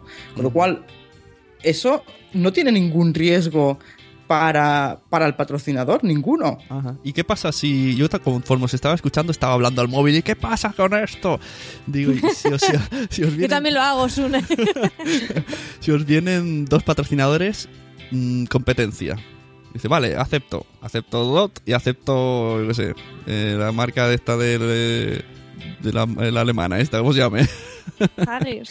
Nosotros, en principio, lo, en principio, lo que queremos hacer es, digamos, si vamos a recomendar algo, lo queremos, queremos que sea una recomendación Real. de corazón, por así decirlo. Con lo cual, de momento hemos seleccionado solo las marcas que utiliza Laura. Porque así, de algún modo, en la recomendación que vayas a hacer, ya, ya no es publicidad 100%, sino que además es información, ¿no? Porque Laura podrá contar por qué has cogido una marca concreta y no otra, y por con lo cual- Anécdotas. Sí, anécdotas que puedas haber tenido con, con el producto, con lo cual ya, ya entras más en el, en el sentido de la, de la información. Y esto también lo hemos cogido de los podcasts que escuchábamos eh, americanos, que sobre todo algunos de los que, de los que más... de los que más triunfan con el tema del marketing de afiliación, te lo dicen, o sea, que solo recomiendan cosas que utilizan de verdad. Claro, Oye, que a lo si mejor no de, las, de, las de marcas que utilizamos de verdad, a lo mejor contactamos con todas y ninguna, y ninguna le interesa, que Ujú. podría pasar, claro. Y después pues ya veríamos qué haríamos, ¿no? Pero por el momento nuestra idea es contactar solo con las marcas que Laura utiliza. Pero pongamos, cual, de pañales que, hay una solo. pongamos que se da el caso. De pañales es, per- perdona, Sune, de pañales, pero es, ¿tiene algo de específico de gemelos? No, es de pañales. No, no, Ah, vale. pero, pero es una Pero al cosa final que los gemelos también. Ya, ya, ya, Aunque pero yo gemelos, también yo necesitan yo- pañales. Y el es un doble, el doble. desconocido para mí. Yo no, no voy a decir aquí mis problemas con los pañales por si os fastidio los patrocinios, pero hay marcas que no son lo que parece. y hay marcas que no se oyen y sí que van bien. Eh. Yo, yo diría al contrario, yo me he ido, empecé por decir la del más barato, la del Alcampo, la del Hacendado y no me fueron bien y al final me he ido a la de toda la vida y me funciona. Mira estas Yo cosas. que de en todo. el tema de patrocinios, no lo sé, ¿eh? esto es una... Yo os lo digo ya, nos contaréis cómo va. Pero creo que os puede funcionar mejor el tema de las tiendas online para gemelos que marcas, que además suelen ser marcas grandes y suelen no hacer ni puñetero caso a estas cosas porque no... mm, porque no, porque les llegarán mil cosas. A, ver, en el sentido en que como lo vais a segmentar mucho, oye, igual hay suerte, pero que creo que a veces nos cegamos mucho por, por las marcas grandes y no tenemos por qué. Por ejemplo, yo tengo un podcast que es sobre la serie de Walking Dead. Mi primer pensamiento fue, pues escribo a Fox España, que emiten Walking Dead, y que nos lo patrocinen, que además tenemos una audiencia que está bastante bien. Y es el único que hay en español de Walking Dead. Pero luego dije, ¿dónde voy yo a Fox España? Me van a decir, ¿tú? ¿Tú dónde vas? ¿No será mejor buscar, pues, una tienda de camisetas de cosas de zombie, por ejemplo, que estoy aún en el proceso de, de eso, pero que, que creo que pueden estar más receptivos eh, la camiseta de, de mm, merchandising Pepe que Fox España. Entonces, en ese sentido, final- creo que es más fácil que a esté la tienda online de gemelos que Dodot. ¿Sabes? Que, Nosotros, oye, final, llamar a Dodot. intentar, sí, vamos a intentar contactar con todos, porque al final vamos a, vamos a intentar contactar con la lista de veintipico que ha hecho Laura, ah, eh, que entre esos veintipico están las marcas que utiliza Laura, pero también están esas tiendas online que vimos. Y, oye, todas no nos van a decir que sí. Eso lo tenemos muy claro. Pero por intentar llamar a su puerta, mm, tampoco perdemos nada. nada, más que nuestro tiempo, con lo cual Pues nada, yo ahí os voy a poner a trabajar. Yo en el informe febrero, ya esto necesito saberlo. Uy, estamos a 31. No, yo he De febrero, de febrero. Ah, Os vale, vale, Os entonces será sí, un mes entonces sí. de deberes. No, pero yo lo que he empezado es, lo he estado haciendo hoy, he buscado de todas esas marcas, me he buscado gente que trabaja en los departamentos de marketing de esas marcas, me he puesto en el LinkedIn, me he puesto a decir, ¿quieres ser mi amigo? ¿Quieres ser mi amigo? Voy a hacer un poco de relación primero y después les voy a presentar el proyecto. Ah. Yo no sé si funcionará o no, pero por lo menos estoy intentando maximizar, maximizar mis posibilidades. La gente del chat no para de preguntar, pero ¿os han contestado alguien? Decir datos, tal. A ver, es que, la, queridos sunecracios, no habéis entendido el concepto. No han venido a decirnos el maná de cómo ganar dinero y hacernos ricos. han venido a abrirnos la mente y a decirnos cómo se puede contactar con la gente y que y todo el abanico de posibilidades que hay que ellas están probando ahora mismo y si lo están y si alguien quiere saber qué ha pasado, pues en su podcast lo van a explicar cuando suceda porque están explicándolo todo. Suscribíos. Suscribiros a Sí, sueldo 3.0. Todavía, todavía no hemos contactado con ninguna marca. Así que, eh, eh, hoy hemos empezado a pedir contactos en LinkedIn. Ah, hoy- el viernes por la tarde todavía no me han respondido porque la gente cuando ya se va a su casa ya no se mete en LinkedIn. Ah, en la semana que viene será eso de hacer un poco de contacto, tal. Además he visto que una de las personas es muy activa en Twitter, pues entonces por otros temas, pues empiezas a hablar en Twitter de cosas personales y después como sabes que trabaja en el departamento de marketing de tal, o eso es networking, eso es eh, la gente que conoces y si alguien pues te ha seguido en Twitter, tu Twitter personal te ha seguido varias veces, ha comentado tal, tal, tal, pues eh, eres más receptivo. No quiere decir que sea seguro, pero bueno, De hecho, Laura, recuerdo que esta tarde me decías, joder, he encontrado quién es la gente de, de Aero Baby, la gente de tal, pero de la marca Jané de cochecitos no encuentro a nadie. Pues se lo he comentado ahora a Isabel cuando estábamos cenando y me dice, ¿ah? La chica que me depila, su primo trabaja en Jané. Con lo cual, pues esas cosas. Networking de salón de depilación, me Tengo, encanta. tengo carné aquí al lado a 100 metros. De hecho, fui a una tienda a a arreglar mi carro y me dijeron, no, no, está en, en este pueblo. Y dije, pero si ese pueblo vivo yo, o sea, ese es, casi es mi calle. Y, tuve, y fui con Claro, he encontrado dirección, digo, pero si puedo ir a pie también a, Claro. a- a- a- a entregarles la carta. Sí, sí. Mira, y por sí. aquí dicen en el chat. Eh, punto primario dice, Sune que habla de podcast puede buscarse patrocinios en Spreaker y Evox. Eh, María de camisetas, tiendas de cómics, tiendas online. Creo que punto primario nos ve muy alta estima. Y Gustavo Pérez es una cosa muy interesante que dice, pongan palabras clave en Google. Contacten con los primeros posicionados porque esos son con los que están dispuestos a pagar por anuncios. Buen consejo. Sí, eso es muy interesante ver si esas marcas están invirtiendo en Internet, eh, por ejemplo, en lo que, lo que estaba diciendo Gustavo, que hagan Google AdWords, que veas banners en otros sitios, pues eso también te da una información de que es una empresa que algo de el online mm, ya lo conoce. Sí. De hecho, por ejemplo, de una de las que Laura ha estado buscando mm, contactos, ha visto que había un departamento de marketing y que había un departamento de marketing digital. Con lo cual, Bueno, eso, ya, es una- eso ya en la, en la lista de las primeras para, para Y enviarles. he visto, he visto que hay algunas, tengo ahí un Excel donde tengo las columnitas, ya he contactado, no he contactado. Hacen, tengo una columnita que es si hacen AdWords, si hacen Facebook Ads, también si, si patrocinan eventos de esto de, eh, pues nos reunimos cuatro madres, no sé qué, y nos patrocina tal, porque también lo hacen. Claro. Con lo cual yo tengo ahí mi Excel, me lo voy tir, tir, y a ver. ¿Cuántos Excels tendréis? Para luego la gente que se crea que esto es fácil, todo el trabajo, todo lo que estáis diciendo de, de tiempo, de, de dedicarle a buscar, a networking, a contactar, a documentaros. eh, pero Pues, bueno, además, a, como a mí me dais, como somos me informáticas, como somos informáticas, tenemos un Excel por cada idea que tenemos, que son millones cada, cada segundo. y después hacemos cálculos y no sé qué y no sé cuándo. Nos gusta. Excel como- podría patrocinar sueldo 3.0, ¿no? Pues casi. Microsoft. Casi, casi. Muy bien, pues no sé si queréis, Une, que nos cuenten un poco el tema de iTunes, que lo hemos dejado ahí Sí. colgado. Estaba, estaba contestando a una persona del chat que dice, no, pero si esto se hace por hobby, no por dinero. Y digo, a ver, yo le he contestado que hay gente que cuando lleva muchos años, además que es, es lo que dice María, que es una opción totalmente lícita. Es que no entiendo por qué siempre tiene que salir alguien diciendo algo. Si tú quieres Yo, hacer algo eh, que mi dinero, objetivo sea trabajar en algo que me apasiona, me parece, eh, vamos, No deja de ser Mira, yo realmente eso. Yo, yo eso lo comparo con, con, por ejemplo, los deportes, ¿no? Oye, hay quien paga para poder ir a jugar Buena a tenis Y y, tanto. hay- y hay quien se dedica a eso de forma íntegra y espera ganarse un sueldo. Pues ahí es lo mismo. Que hay que la inmensa mayoría lo hacen por hobby, correcto. Que nosotras ahora mismo también lo estamos haciendo por hobby, porque nos gusta, pero que en algún momento ah, esperamos poder sacar algo de esto, pues también. Am, sí.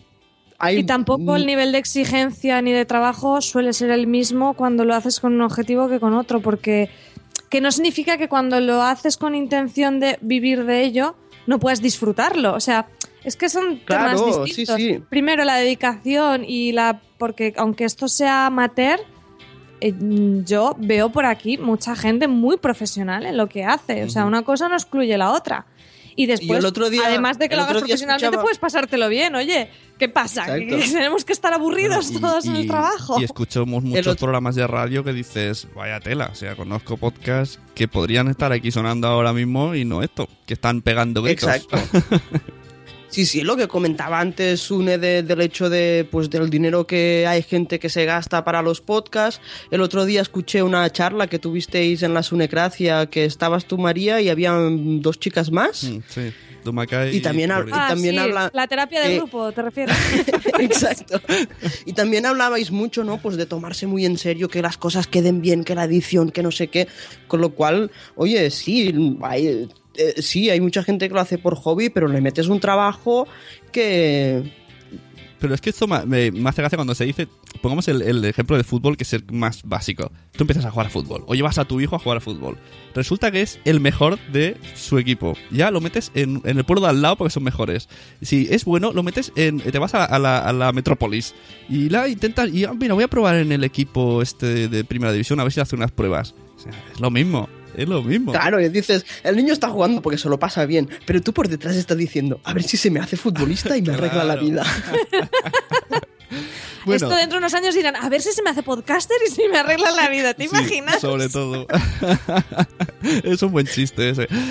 Eh, yo tengo una duda antes de que hablemos de lo de iTunes, que sí que quiero comentarlo, pero esto me parece muy importante. Tema declaración de la renta. Es una cosa que me, siempre me llama la atención.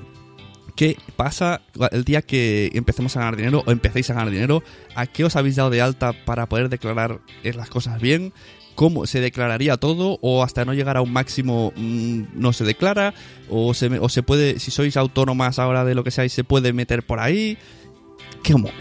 ¿Cómo es esto? No, realmente ahora, para los 56 euros que hemos ganado, que nos lo podría haber dado mi abuela por Navidad, pues no vamos a declararlo, sinceramente. Y mm, sí, es una. Además, hemos recibido esta pregunta, ya además de, de una persona para, para nuestro podcast. Y vamos a intentar un día de estos contactar con una gestoría que, que, lleve mm, clientes que hacen. ah, que generan ingresos en online y que nos lo puedan contar, pero realmente por ahora no tenemos ni idea. Por ahora, por, por los 56 euros que nos hemos ganado, no nos No. vamos a declarar y no creo Pero que nos persigan por ello. Cuando empecéis Y- con el patrocinio, y ya no solo porque lo declares no, sino porque las empresas seguramente te lo, te lo vayan a pedir. Eso también eh, hay que valorarlo en el sentido de, de que también te tiene que salir rentable, porque entre el trabajo que te cuesta prepararlo, contactar y que luego encima vas a tener que estar haciendo, pues eso, o teniendo una gestoría o llevándolo tú, o sea, que es que al final es un trabajo. Si lo haces así, habrá Sí, sí. partes que grabarte lo pasarás muy bien, pero eso también será trabajo. Incluso alguien que es autónomo y ya paga a sus autónomos, tampoco le vale, ¿no? O sea, no puede, tienes que crear otro autónomo y pagarte dos autónomos. No, Eso ya no lo sé. Hombre, un- sé. Yo, por ejemplo, soy delineante. Yo está. creo que yo no podría facturar una publicidad en mi podcast. Yo creo que tendría que darme de alta con otra cosa. Lo- no sé, lo hablo de descono- desconocimiento porque no entiendo.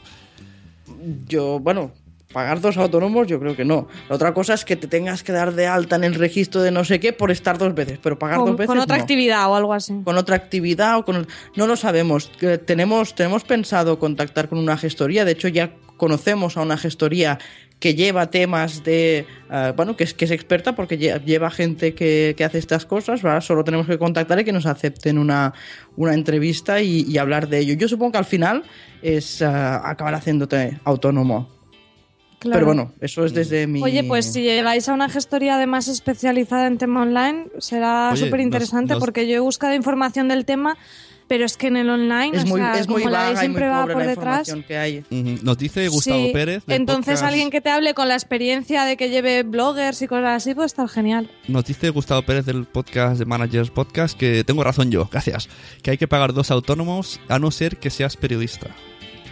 Ahí lo tenéis. Ah, Pues no vamos a hacer Pero periodista será dato- que te des de alta en un colegio de periodistas. No, pagar- sí lo puedo hacer. pagar al autónomo de periodista, me ¿no? puedo colegiar. Bueno, me imagino si. Es que, claro, su- quizá siendo de marketing, no sé, por ahí se puede colar. Esto es muy relativo. No Claro, lo sé. un alba- de un- ser periodista una será que te gestoría. colegies. un, un lampista no creo que, que pueda monetizar el podcast así. A no ser que sea lampista podcast, yo que sé. no lo sé. Ni idea, ni idea. Consultaremos con una gestoría y además eh, eh, sabemos que cuando entremos con el tema del patrocinio, le hablábamos con Cristina, pues tendremos que pensar en algo. Pero, pero eso, cada cosa a su tiempo. Mm, Nos dicen en el chat que están aquí teniendo un debate. Ah, pues yo pago por Spotify y pagaría por las series. ¿Por qué no voy a pagar por los podcasts? Vale, sí, está claro. Nosotros, todos los que estamos oyendo esto, los que estamos hablando aquí, conocemos el valor de hacer un podcast, el esfuerzo y valoraríamos mucho tener una aplicación con podcasts ordenaditos muy bonitos en los que pudiéramos hacer muchas cosas, poner favoritos, listas, comentarios. Eso sería perfecto. Pero nosotros, yo le digo a mi padre, paga Spotify y me dice, anda ya niños si puedo tenerlo gratis en no sé dónde. Aunque no sepa hacerlo, que luego me lo pedirá a mí. O sea, no, el, el público que no está en, en, eh, en el meollo le dices paga y dice no. Pero si tenemos el ejemplo del WhatsApp, ¿no? Que son 89 céntimos. Mi madre el otro día se enteró de que se paga y dije, mamá, te lo estoy pagando yo hace tres años, tú tranquila. Te lo seguiré pagando. o sea, no, no, Sí, no. sí, es verdad, es verdad que aquí la, la cultura de pagarse, y, y el ejemplo del WhatsApp es clarísimo, si es que no llega al euro y la gente se indigna y dices, pero, pero ¿cuántas veces al día abres el WhatsApp? O sea, ¿cuánto valor te llevas? Y hay un trabajo detrás, hay alguien que lo ha desarrollado, pero un euro al, al año nos raca un montón, eso es Sí. verdad. Es que además todos Pero- nosotros tenemos ya esa mentalidad de voy a pagar esta aplicación porque mola. Y no me importa pagar dos euros porque si voy al kiosco y me compro una revista me van a cobrar seis. Exacto. Y mm, claro, pagar por podcast en general, no lo sé. Ah, nosotras, lo, lo que no sé si lo decía, me parece que lo decías tú, Sune, que, que las madres pagan por información, que pagan por comprar revistas, que Laura se gastó no sé cuánto dinero en libros y en, y en revistas y en, y en de todo que y al final se van a encontrar una aplicación que como no saben lo que es un podcast, simplemente van una aplicación de unas chicas que me hablan. Claro.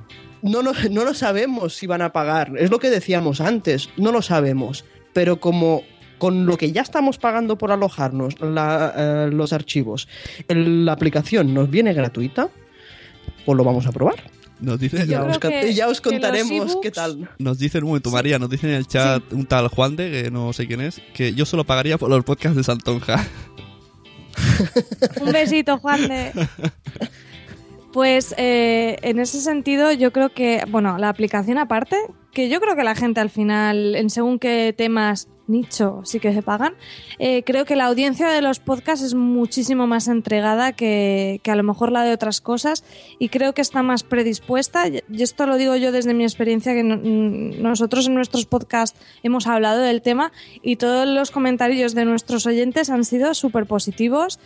O sea, aún no hemos planteado ninguna cosa así, pero yo de verdad creo que, que los eh, tú con un podcast al final haces como una pequeña familia, tienes mucha cercanía, la gente comenta mucho, es se hace pues una, una comunidad. El sentimiento de comunidad que haces con un podcast hace que a la gente creo que no le duela tanto el, el- el pagar por ese contenido como a lo mejor sea un WhatsApp, que dice WhatsApp, ¿quién es WhatsApp? El señor WhatsApp yo no le voy a dar dinero, pero a Laura y a Cristina sí, ¿sabes? Creo que en eso hay una ventaja con el podcast. Esa frase te la van a comprar No y lo la van a sé. poner. La, la cosa es que la cosa es que te lo tienen que comprar antes de conocerte. ¿Sabes? No, pero no, no me refiero a la app, me refiero a si luego hacéis un ebook, un curso online de no sé Ah, eso qué, sí. un, ¿sabes? Otras cosas. Eh, la app Eso no, sí, pero bueno, la sí. app eh, eh, es, es- la app yo creo que es más la estrategia de ganar audiencia y que si os caes dinero pues mejor, pero que es más para crecer la comunidad. Mm. Sí. Bueno, si os parece, ponemos ahora una promo de un podcast que he creado hace poco y ha estado en portal de iTunes. Me hago una autopublicidad y hablamos del tema iTunes, que la gente que, que quiera crear un podcast nuevo, a ver qué consejos les dais que a mí me han funcionado para estar en portada de iTunes. Pepe, aquí tienes tu regalo de Reyes. ¿Y qué es? Tu regalo de Reyes soy yo. Pues estás vestida. Siempre pensando en lo mismo. Tu regalo de Reyes soy yo significa que quiero hacer un podcast contigo Qué fuerte, ¿cuándo? Cuando los niños duerman. La audiencia va a estar intrigadísima porque yo estoy muy intrigado. ¿Y esto qué va a ser? ¿De, de humor? De, ¿De pensar? ¿De...? Ya lo explicaremos. No hagas en- en spoilers, la ¿no? última. Que no te adelante, no te adelantes. Eso en, en junio. Eso, eso, eso para junio, para junio. Uy, que se me cae el micro. Cuando los niños duermen. Búscanos en iTunes, en iVoox y en Spreaker.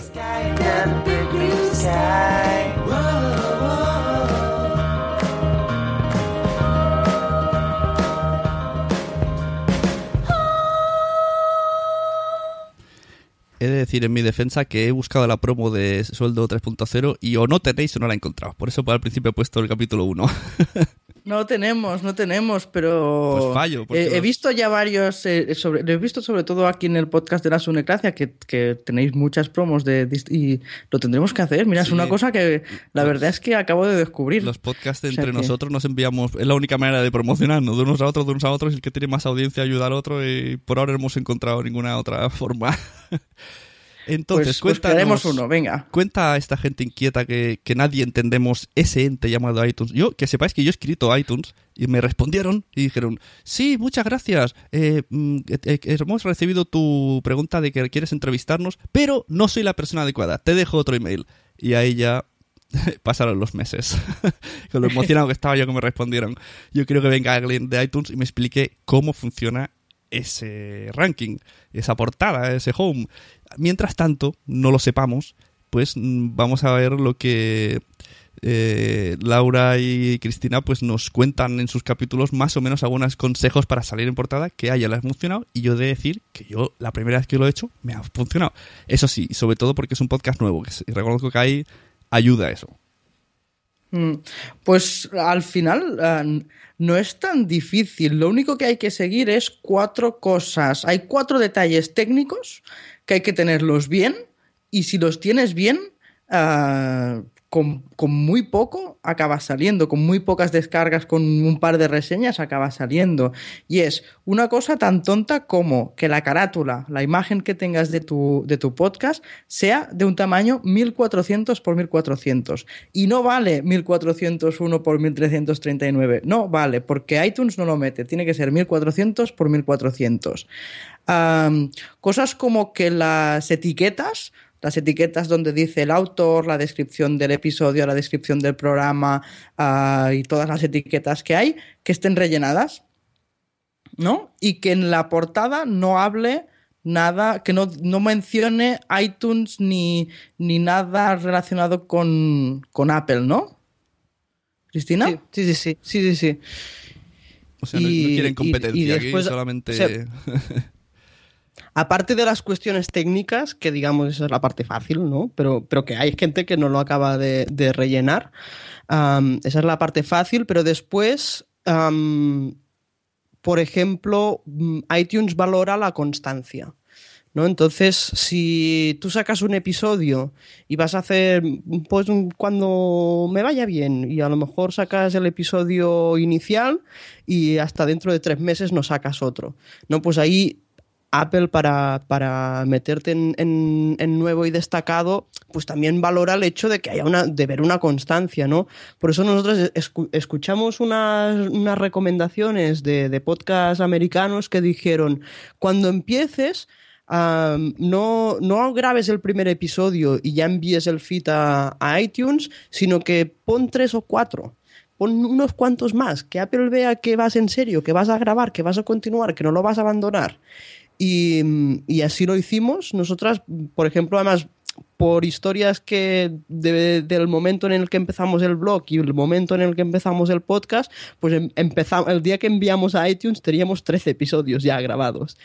Y, y aparte de eso, pues hemos tenido una constancia, una constancia. No, no, no es eso de decir, pues grabo cuando me va bien, sino que dijimos, oye, nosotros en nuestro caso hacemos tres cada semana y hacemos tres cada y algunos días nos lo hemos saltado, ¿eh? hay que decirlo, no- nos saltamos el día después de Navidad y nos saltamos una semana que Laura estuvo de mudanza. Pero hay una cierta constancia y eso también lo valora a Apple de cara a, a ponerte y después, pues evidentemente, si tienes alguna reseña, pues también ayuda.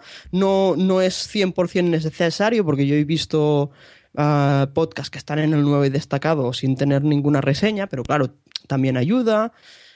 No sé, no sé, al final Y tener un pico que- de descargas también. Que un pico de descargas no quiere decir tener 10.000. Quiere decir que si tú normalmente, cuando acabas de, eh, acabas de empezar, ¿no? Tienes una, una, una, una descarga al día y un día tienes 10. Eso es un pico. Pues ahí es cuando apareces en el nuevo destacado. Y por eso es importante también cargar al principio por lo menos tres o cuatro episodios a la vez, porque cuando alguien te descubre, no tiene solo un episodio por descargar, sino que tiene cuatro o tiene cinco. Claro, y a Con lo cual, de si te pues, descubren se suma. 10, son 50 descargas en un día y es cuando tienes el pico y es cuando apareces en las listas y después el pico se multiplica. Claro, yo esto lo hice con la promo. Metí la promo, además hice un así de medio trampis, lo metí en el feed también de Gracia para que me diera el pico ese. Y con la promo y el presentación, pues ahí tenía los dos episodios. Eso sí que lo hice un poco a conciencia, eso es verdad. Aunque te- yo quería meter más, pero mi productor de, de punto primario me dijo que no, que nos esperaremos la semana que viene para meter el otro. Yo quería hacer eso, tenía, tenía dos grabados y quería subir pues tres audios y que pasara eso, pero bueno, funciona igualmente. Eh, lo del... Yo creo que lo del pico es súper importante. Sí. Yo eh, con, con Fans Fiction hemos, eh, no hemos estado tan destacados, pero con Juego de Tronos y con Walking Dead sí, porque como son podcasts que son sobre cada episodio, la gente en estas series es una ansias y cuando publicamos lo escuchan en el momento. De hecho, mm, las series en España se emiten ambas lunes en épocas diferentes, pero los lunes, y nosotros grabamos, mm, ahora estamos grabando jueves porque es cuando podemos, y ya los martes nos reclaman el podcast. Entonces, claro, cuando sale el jueves, eh, es el jueves, cuando lo publicamos es cuando sale, y esas primeras horas, no en la, en la general, pero en la de cine y televisión sí que lo ponen porque de repente tiene un pico, a lo mejor está unas horas y luego ya baja en el ranking, pero en ese momento está destacado. Sí, mira, yo conozco la verdad los es que- de- eh, este- el podcast Sí, sí. de Los Todopoderosos, que es gente de radio que se ha metido. Y vale, de inicio tienen muchas descargas. De hecho, me ha parecido ver un tuit hoy que han puesto su podcast en Onda Cero. O sea, mm, cada vez que publiquen será número uno irremediablemente. Pero es eso, cada vez que publican, pegan el pico y suben. Pero además he visto que hacen un truquillo. Meten tres días antes un teaser y no paran de hacer por Twitter. El viernes publicamos, el viernes publicamos, el viernes... Y claro, si tienen 9.000 oyentes, pues con el teaser ya tienen esa semana los 9.000, ya se van situando y luego van a salir el episodio, pues tienen 18.000. con- Contando el teaser más el episodio. Entonces ahí son pequeños truquillos. Sí, nosotros lo hemos visto, nosotros la verdad es que llevamos dos meses seguidos en el nuevo y destacado. Al principio solo estábamos en el nuevo y destacado ah, en la sección empresas, gestión y marketing, pero la verdad es que ahora llevamos ya un tiempo que estamos en el nuevo y destacado general y mm, lo máximo que hemos llegado en el general me parece que ha sido, no sé si la posición 7, 8 y 9. Y yo, pues la verdad es que cada vez que, que voy a fumar me lo miro. Estoy ahí con el pan y, y me miro a ver, me miro la posición. Y, y sí que es cierto, pues que bajas hasta el 30, el 40, el 50 y dices, cuando voy a... Hombre, ahora estoy en el 8. ¿Qué ha pasado? Voy a mirar las estadísticas. Ah, he tenido un pico de descargas, con lo cual, sí, sí, eh, realmente el- eso también se valoran los algoritmos. Pero esto, eh, aparte, mira, en el chat hay una cosa que no tenía en cuenta. Dice Miguel de Podcast Pánico, dice, lo raro de iTunes es que hay podcasts que están abandonados y entras y están entre los 100 primeros. Es verdad, hay uno de Alex Salgado que hace eones que no graba, no sé ni si tiene capítulos y sigue estando ahí. Es muy raro. Y otra cosa Sí. que iba a decir, que se me ha olvidado, continúa, así se me vendrá. No, que con, con esto, una de las cosas que también tiene iTunes para de, para mm, ¿qué iba a decir? Para, para pues, posicionar a la gente, cuenta el número de suscriptores que, que hayas tenido, pero no, no solo los suscriptores que tengas actualmente, sino el histórico de suscriptores que has tenido, incluso si se han suscrito y después se han desuscrito. Eso yo he oído que también lo tienen en cuenta, con lo cual un podcast, aunque esté abandonado, pero que, que es ah, antiguo, ha tenido años, por así decirlo, para que la gente pueda suscribirse y ahora a lo mejor porque está abandonado, desuscribirse, con lo cual si miraras las suscripciones actuales, quizá mm, mm, un podcast que sí está actualizado le superaría, pero por lo que yo he oído también tienen en cuenta las suscripciones históricas y, Y que eso es... Además, que hay otra cosa, que los podcasts, muchos, hay algunos que son de actualidad, con lo cual los tienes que escuchar pues con la actualidad, ¿no? Pero hay muchos otros que son contenido que es válido pasen los años que pasen. Ah, nosotras, por ejemplo, hablamos de marketing online. Ese contenido es válido hoy y es válido mañana. Cuando hagamos el de gemelos y mellizos, será válido hoy y será válido mañana. Ah, con lo cual, lo que yo no quiero que iTunes haga es que el día que dejas de grabar o el día que dejas de actualizar, te lo quite todo. Oye, eso es como si publicas un artículo en tu blog y de repente al cabo de un mes Google te lo quita, ¿no? Ya no te, mm. ya no te posiciona. No, no, no, eso no queremos que pase. Bueno, me imagino que también están las, lo que llaman descargas residuales, ¿no? Que sumando los capítulos anteriores, pues sigues teniendo ese pico. Antes estábamos discutiendo, bueno, discutiendo, conversando María y yo. María y yo nunca discutimos, solo conversamos en el WhatsApp y hablábamos de, del caso de este de cuando los niños duermen y decíamos que quizá es porque al ser una categoría menos poblada y ha tenido ese pico, que a lo mejor han sido 300 descargas en dos días, pues eh, como ha estado número uno en esa categoría, eso ha facilitado el salir en recomendados. Entonces no sé si... Sí, yo esta teoría la cogí un poco de vuestra entrevista precisamente con Ana Nieto, que explicaba eh, eh, posicionamiento de ebooks en Amazon y una de las cosas era el posicionarse bien en una subcategoría y entonces luego intentar ir a la superior. Entonces, esto es todo pura especulación mía, pero creo que seguramente si el algoritmo de iTunes es bastante complejo por lo que parece, yo creo que alguna de las de los indicadores que también tendrás será que estés en, en el top 1 o dentro del top 10 dentro de una categoría, porque es una manera también que él tendrá de mostrar en la, en la principal cierta variedad teniendo en cuenta también la posición dentro de la categoría. Que esto no lo sé, ni lo he experimentado, pero lo comentaba eso con Sune. No, yo la verdad es que también lo creo, al menos mm, por, cómo empezamos nosotras a aparecer en, en, en las listas, yo también creo eso. Evidentemente, primero aparecimos en la lista de, pues de nuestra subcategoría, que era gestión y marketing, y, y la verdad es que pasó pasó casi, no sé, pasaron unas cuantas semanas hasta, hasta que, que nos vimos en la lista general. Claro, es que, por ejemplo, el podcast de María, que habéis dicho, eh, para un podcast en iTunes necesita constancia. Joder, más que fanfiction, hoy día no conozco más constancia. Graban tres episodios a la semana. uno de fanfiction, otro de. Bueno, cuando están no, las series. pero no, no coinciden temporalmente. Fans Fiction una a la semana y luego cuando hay pues Walking Dead, pues Fans Fiction y Walking Dead y cuando hay Juego de Tronos, Fans Fiction y Juego de Tronos. Bueno, pues uno a la semana, todas las semanas. y luego me invitas a la Sunecracia y luego pues ya, pues me salen los podcasts por las orejas. Pero claro, la, competencia en televisión pues claro debe de ser pues bastante dura. Es lo que digo que el podcast este nuevo que he creado solo con 300 oyentes ha estado número 10, cosa que yo lo he flipado en colores. Y también una cosa que, que oí una vez así de comentaste y te refilón en un podcast vuestro, pero dije, eh, esto es buena idea que nos me había ocurrido. Pedir a los amigos. Yo lo que he hecho es crear una página de Facebook, porque ya sabéis que Facebook es la red social de los amigos, en la que en, 24 horas he tenido 60 me gustas entre mis amigos y los de, mi mujer. Y lo he flipado. No sabía tener tantos amigos. y todos estos han oído el podcast y algunos lo están recomendando. Y no sabían lo que era un podcast. Yo he, puesto una captura, he, hecho, he sido muy pesado, en plan, estoy, primer, estoy primero en mi categoría, tal. luego mañana o pasado, cuando ya desaparezca la lista, haré capturas de cómo deben dejar reseñas, a ver si mis 60 amigos me hacen caso y utilizaremos un poco así a la familia, a los amigos, a ver si enseñamos un poco al mundo. no, no, no, enseñarnos, es que se lo pedimos a algunos amigos y, bueno, vale, te voy a poner la reseña. ya me vengo a tu casa y me pongo en tu ordenador. Sí, pero te explico cómo se hace. Mucha gente es eso, no sabe cómo poner reseñas. Hoy justo hay un podcast de... Hombre, es que no es fácil, ¿eh? Yo también lo diré, que, que, iTunes lo pone a veces jodido, porque es que te tienes que loguear y no sé qué, y luego encima no aparece la reseña.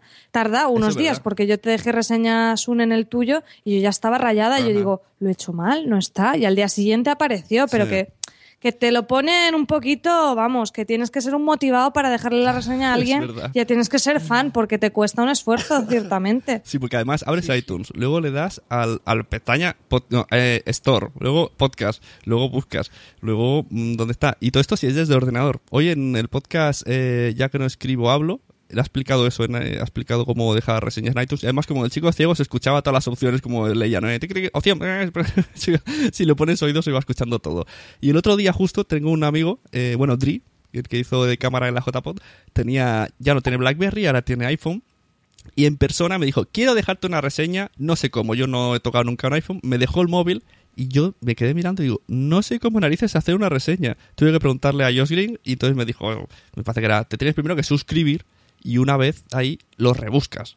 O algo así, no me quedó claro. Pero vamos, es horrible. Mucha gente Sí. no lo Además sabe. lo tienes que buscar desde la lista de destacados y no desde la lista de éxitos, Y- porque si lo de buscas la- desde la lista de éxitos no sale la opción de escribir la reseña. Y de la aplicación cosa que no podcast, entiendo. ¿no? ¿De la aplicación podcast o, o no? ¿O es de la Desde aplicación? la aplicación de podcast. de- yo uso un iPad. Ajá. Y también tengo aquí en el Telegram gente que me está diciendo, oye, quiero dejar reseña, pero no sé cómo. Estoy esperando que amigos míos hagan audios o vídeos explicándolo para pasar. Claro, vamos a hacer un screencast de Porque- cómo dejar reseñas. porque es verdad, es Yo tengo difícil. pendiente, esto lo, lo quiero hacer en nuestra web, una, una eh, como, como estaba diciendo, yo creo que la comunidad es súper importante. Cuando tienes la comunidad es cuando te echan un cable. Nosotros afiliados de Amazon ha sido así. La gente pues ha, ha- ha comprado porque realmente les supone un esfuerzo, tampoco un gran esfuerzo, pero primero entra en tu web y tal. Y lo que quiero hacer es una página que sea ¿cómo puedes ayudarnos? Y ahí explicar bien lo de Amazon y poner un screencast de las reseñas, de, de decir, porque al final la gente que te sigue mucho dice, jolín, es que esta gente está ofreciéndome un contenido que me gusta, que me lo paso muy bien, ¿qué tal? Pues me voy a tomar la molestia, pero a veces no lo hacen porque no saben, pues ponerlo así. ¿Cómo puedes ayudarnos? Pues si haces tu compra en Amazon, patatín. ¿Cómo dejar una reseña? Y eso creo que va a necesitar un, un- un vídeo, porque es que es horroroso. O sea, si yo cada vez que tengo que dejar una reseña me lo tengo que pensar, decir, espérate un momento, concentración, ¿cómo era esto? Mira, en el chat nos Una, deja de, una una de las cosas del marketing online es que le tienes que hacer que las cosas a la gente sean fáciles. Facilita. Si- Claro. Si, no, si, no, si no son fáciles. La gente en el chat nos deja una pregunta muy curiosa también. Eh, Podcast Pánico dice, pregúntale si tiene algo que ver el contenido explícito. ¿Te marginan por poner el explicit? Es una buena pregunta.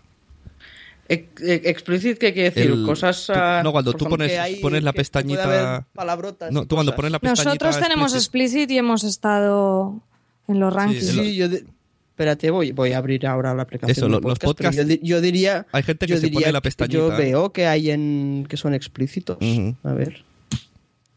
Pero en principio decían en, en las normas de iTunes, en una página oficial de, de iTunes donde dice por cómo aparecer en las listas, en principio dice que si hay contenido racista y xenófobo, no sé qué, y pornográfico, y bli, bli, bli, No, no, bli, no, no, no. Una, una cosa es eso, racista, Ajá. xenófobo, bla, bla, bla, bla, bla. Y otra cosa es que digas palabrotas. Claro.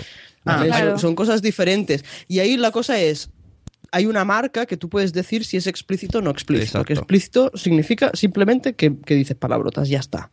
¿Vale? Entonces, en donde te pueden penalizar es si tú no, no pones la marca y sí es explícito. Y alguien se queja porque no estaba la marca y, y tú en realidad... Que eso sí ya es raro que te pase también. Tendrías que decir muchas barbaridades, porque yo qué sé. Si la gente le cuesta dejar una reseña, para ir a lo de mostrar una preocupación también tiene que ser. Pero Oye, bueno, a veces la gente para ser hater se molesta sí. más que Sí, exacto. Hay gente... echar un cable. Yo Pero bueno, en, en mi... En cualquier caso, yo ahora estoy mirando la lista de nueva y destacado general y yo veo dos. Yo veo dos explícitos. Bueno, el de, el de cuentos del lobo cual- seguro, porque hablan de consoladores y hablan de todo, o sea, seguro.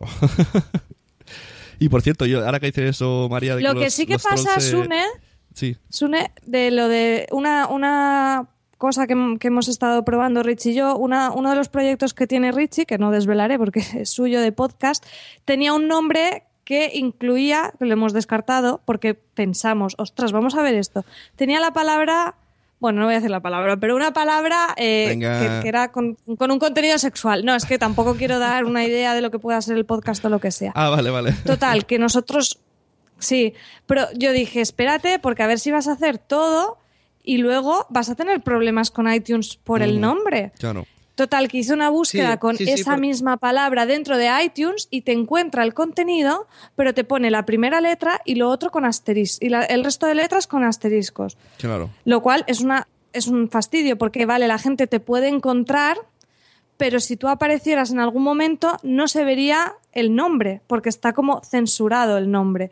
Y es una movida total que aún está pensando otro nombre, porque el que quería poner, eh, pues lo ha descartado porque realmente sería un hándicap en, en iTunes. Y eso sí, eso sí que pasa porque yo al buscar la palabra encontré, eh, creo que era en algún libro o alguna canción que contenía esa palabra y aparecía eh, con los asteriscos. Lo digo por si, porque si alguien se, se está planteando un podcast con algún nombre un poco así, mm, que se lo piense porque igual le perjudica más que otra cosa. Yo eso, yo eso también lo he visto, eso, que, que si tú lo marcas como explícito y, y cuando hablas dices lo que sea, no pasa nada. Pero sí que es cierto que en los títulos, que al final es lo que realmente se ve en iTunes, que no puede haber ninguna. Yo, yo he visto, no en el nombre de un podcast, sino en el título de un episodio, he visto lo mismo que tú has dicho, la primera letra y, y después todo de asterisco, asteriscos, porque no. Sí, de hecho, mira, Emilcar en, un, en, el, en, el, en el podcast que tiene de colegas, que es sobre tu podcast sobre Friends, sobre Friends, hay un ep- comenta episodios aleatorios y tenía, hay un episodio de Friends que se llama El del porno. Simplemente se llama así el episodio de Friends. Y tuvo que cambiarle el título en iTunes y le puso eh, eh, el título El de eso. Porque si ponía el del porno, no sé si ni siquiera le dejaba cargarlo o qué. Pero vamos, que tuvo movida con eso y lo explicó. De ahí yo tuve la alarma y hice la prueba para el podcast de Richie. Porque es un, es un rollo. Es que en eso son un poco. Y, y el tema esa de- doble moral americana tan fantástica. El tema de sí, tiene sí. que ser independientemente desde iTunes, porque claro, mucha gente lo escucha de iVoox, de Spreaker, de un podcast, de... ¿Esto afecta? O sea, ¿suma a iTunes la estadística o solamente tiene que ser desde iTunes? La suscripción, ¿te refieres? En la escucha, ¿no? Porque- Claro, no, no, claro, la- iTunes para sus estadísticas y para sus mm, posiciones, para posicionarte más arriba o más para abajo, ellos solo tienen en cuenta Lo suyo. las descargas en, en lo suyo, claro, ellos que van a saber las descargas que tienen en otro sitio. No sé, pero a lo mejor hay podcatchers, porque yo, por ejemplo, en Pocket Cast busco un podcast y me lo pilla. A lo mejor está viendo de la fuente de iTunes. Esto me parece voy a hacer... Hay, sí, hay algunos podcatchers a los que tienes tú que enviarles específicamente, como por ejemplo es el caso de Stitcher, pero hay otros que, que en vez de, de que, de, de que la gente tengas que enviarle el podcast eh, y tenerlo que aprobar y todo el rollo, lo que hacen es leer del feed público de iTunes y el podcatcher lo que hace es meter todo lo que hay en, en iTunes. Pero yo no sé hasta qué punto iTunes es capaz de saber si hay gente en ese podcatcher que está tirando de su feed, ah, si eso cuenta. No, ahí ya sí que. Oye, yo me Nos estamos metiendo ya en unos líos. me no bajé una aplicación idea. así por, por decirle a los oyentes de Cuento Contado una que fuera fácil, gratis tal, y se llamaba eh, Double Pot. Es así, muy sencilla, pero me he dado cuenta que la los recomendados son los de iTunes. O sea, directamente los copia. Porque nada más instalármela vi que salía el de cuento y el de este mío, de Mientras duermen, y digo, uy, ¿qué esto qué es? Que sale ya aquí. Y me di cuenta que era igual. O sea, este sí que bebía directamente de iTunes, cosa que me dejó bastante flipado que desde Android pudiera ver los rankings ahí con el móvil. Sí, Muy por eso, que hay podcatchers que, que lo que hacen es tirar del feed de todo lo que haya en iTunes y ya está. Pero claro, lo que yo no sé si es las descargas en ese podcatcher van a contar para iTunes. Yo creo que no. Pero Yo oye, creo la que tecnología a veces nos sorprende. Esto es una misión para una misión para Josh Green que nos lo explique en su Josh Green Live porque me dijo el otro día que iba a hablar sobre esto. Ya, ya lo escucharemos. Ya os pasaré el audio cuando lo, lo diga. Y mira, nos dicen en el chat Podcast Pánico cómo puedo cambiar cosas en iTunes, el feed, la portada. Ay, amigo. Todo depende de lo que has enviado. Aquí está la eterna guerra, por eso eh, antes hablábamos mucho de FeedBurner, ahora ya no tanto porque parece que es un muerto viviente, ahora se habla de FeedPress u otros gestores de feeds. Si no has enviado, si no lo has enviado a través de un gestor de feed, estás eh, dependes de dónde lo has enviado. Si eres iVoox, pues ves a iVoox y modifícalo ahí. Y si no, pues a través del podcatcher, ahí del, del feed, de FeedBurner o de FeedPress o lo que sea. Ahí tocas ahí y se cambia, no automáticamente, porque iTunes se toma su tiempo, al igual que con las reseñas se toma ahí su tiempecito en leerlas. Sí. Pero todo va así un poco. O sea, en realidad iTunes no es nada, eso lo digo a la gente. iTunes no es nada. iTunes es un copiador, un mirón que te dice: ¿Te gusta esto? Míralo allí. ¿Te gusta esto? Bájatelo de allí. Pero no hay nada ahí metido. O sea, se lo han currado No, mucho, ¿eh? no. verdad. Que no, no. La gente dice: ¿Cómo subo mi podcast a iTunes? No, no lo subes, nadie lo sube. No es nada.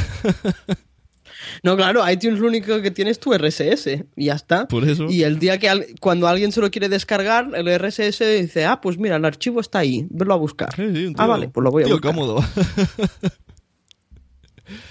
bueno, pues si no tenemos más preguntas, que yo creo que ya las hemos dejado bastante secas, un viernes por la noche, eh, agradecemos que hayan venido a estas horas, especialmente la mami, la veo ya con, con cara de se me van a levantar a las, a las seis. Eh, Yo no sé si es por los porque llevo los auriculares y no oigo nada, pero yo no he oído ningún llanto, con lo cual Se han portado bien, se han portado bien. se han Claro, portado sí. muy bien. Y bueno, pues eso, muchas gracias a Laura, a Cristina, podéis escucharlas en Sueldo 3.0 y desde dentro de poco a, a ver su nombre, ¿dónde está? Dúo de Fieras. Este yo, sin tener gemelos, voy a escucharlo porque me suena muy interesante. Pues muchas Yo sin tener niños siquiera, así que fíjate si me convencen. Eso, oye, Bueno, yo, yo lo voy a hacer te sin llevas. tener niños, o sea que imagínate tú. eso que te llevas, un día de repente dirás, oh, sí, esto, esto es un cólico. Y te dirán, oh. Lo, tendré controladísimo. Me voy a preparar. porque para los padres el primer cólico es Oye, como... que, me, que yo ya me escucho lactando podcast, que yo cuando la- lo cuento la gente dice, estás, estás muy jodida de la cabeza ya con lo de los podcasts, porque escucho cada cosa, escucho No, un variado, eso, pero... Eso tiene un nombre, María. Reloj biológico. No, no, no, que va, que va. Que va, que va. No tengo ninguna intención, pero dije, hostia, ¿cómo van a sacar temas de esto? Y al final lo explican tan ameno que dije, chicos, esto qué curioso. Y me lo escucho. Yo soy así. Ahí Qué está, bien. informándose de todo. Bueno, así sabemos que tendremos unos cuantos eh, oyentes de entrada, cosa que está muy bien. Se lo Claro. podremos decir a nuestros patrocinadores, Cristina, que ya tenemos una super audiencia. Claro. Claro. Y de paso, decir si alguien está oyendo esto y es gemelo, tiene gemelos, mellizos, trillizos, cuatro trillizos, pues que se ponga en contacto, que seguro que les hace una entrevistilla guay, le dan consejos y para eso es el podcast. También van a explicar cosas, pero también quieren mostrar la realidad de otras personas y que te sientes identificado y digas, "Ay, no estoy solo, es posible vivir. Estas ojeras son pasajeras. Anda, mira, qué, qué rima, ¿eh? Eso hacer una- parece un eslogan. me hace una Sune, Estas camiseta. ojeras son pasajeras. Yo creo que es un, es un buen Me lo voy a eslogan. para- apuntar, me lo voy a apuntar. ¿eh? Apúntalo, porque ha quedado muy bien. Muy bien, pues eso. Y muchas gracias también a María, que aunque la semana pasada estaba en otros planes, pero sin problema, hoy está aquí. Vamos a tenerla en otros programas y yo encantado de que esté. Y yo, con además con invitados tan, tan guays que traes, vamos, yo me lo paso bomba. Eso, a la próximo invitado, para quien lo sepa, tenemos a Guardilla 2.0, que ha estado también... Mira, han estado top 1 toda la semana. Vamos a preguntarles a estos que lo han hecho. Toda, toda la semana y no sé cuántos días, porque yo, Sí, sí. entro- yo cada día entro a mirar porque soy así de... de- y, y- Uy, ahora no los veo. Sí, Pero ahora- yo los ahora he visto de- durante muchos, muchos, muchos días número uno los he Sí, visto. sí, la verdad que sí. Hombre, es un puntazo. Ahora mismo no están. que además un podcast de ciencia esté primero, es más logro todavía, porque que esté el primero el podcast de cine parece más lógico, o de tecnología, pero uno de ciencia ya tiene su... aquí en España. Yo tengo que decir que es el único podcast, además de los míos, que he conseguido que mi novio escuche entero. O sea que eso ya es, estoy aquí vendiendo podcasting y, y la guardia me, me lo ha permitido. Bueno, y ya al menos, expandir un poco. al menos dices que escucha los tuyos, porque a mí eso no me pasa los primeros Bueno, algunos, pero algunos. después ya... Bueno, mis padres no han escuchado nada, ¿eh? Vamos, eh, y de- hecho mi padre con lo de las compras de Amazon le dije, papá, si compras en Amazon, hazlo en mi enlace de la web. Cambié el banner de sitio y dices, es que me lo has cambiado, es que no sé qué. Yo digo, de verdad, que, que, que menudo apoyo familiar, esto es un desastre. Bueno, pues Así eso. que ahora lo he puesto muy grandes para mi padre, en plan, papá, ahí está, en el sidebar, en grande. Pues si alguien tiene más dudas, pues que contacte con Sueldo 3.0. Ya hemos dicho, tienen en su capítulo número 55 un bonito PDF de ejemplo para quien quiera irse a picar puertas, buscando patrocinado- patrocinadores. Luego tenéis pues, lo del Amazon, muchas cosas y más ideas que os pueden ir dando escuchando en Sueldo 3.0. Muchas gracias a todos, muchas gracias a María, muchas gracias a Laura, a Cristina. Y nos vemos, pues nada, María dentro de poco. Y a las chicas, pues al siendo de Sabadell, en cualquier momento nos vemos. Seguro que sí. Pues muchísimas gracias por habernos invitado, nos lo hemos pasado muy bien y hasta la próxima. Eso, muchas gracias. Hasta la próxima.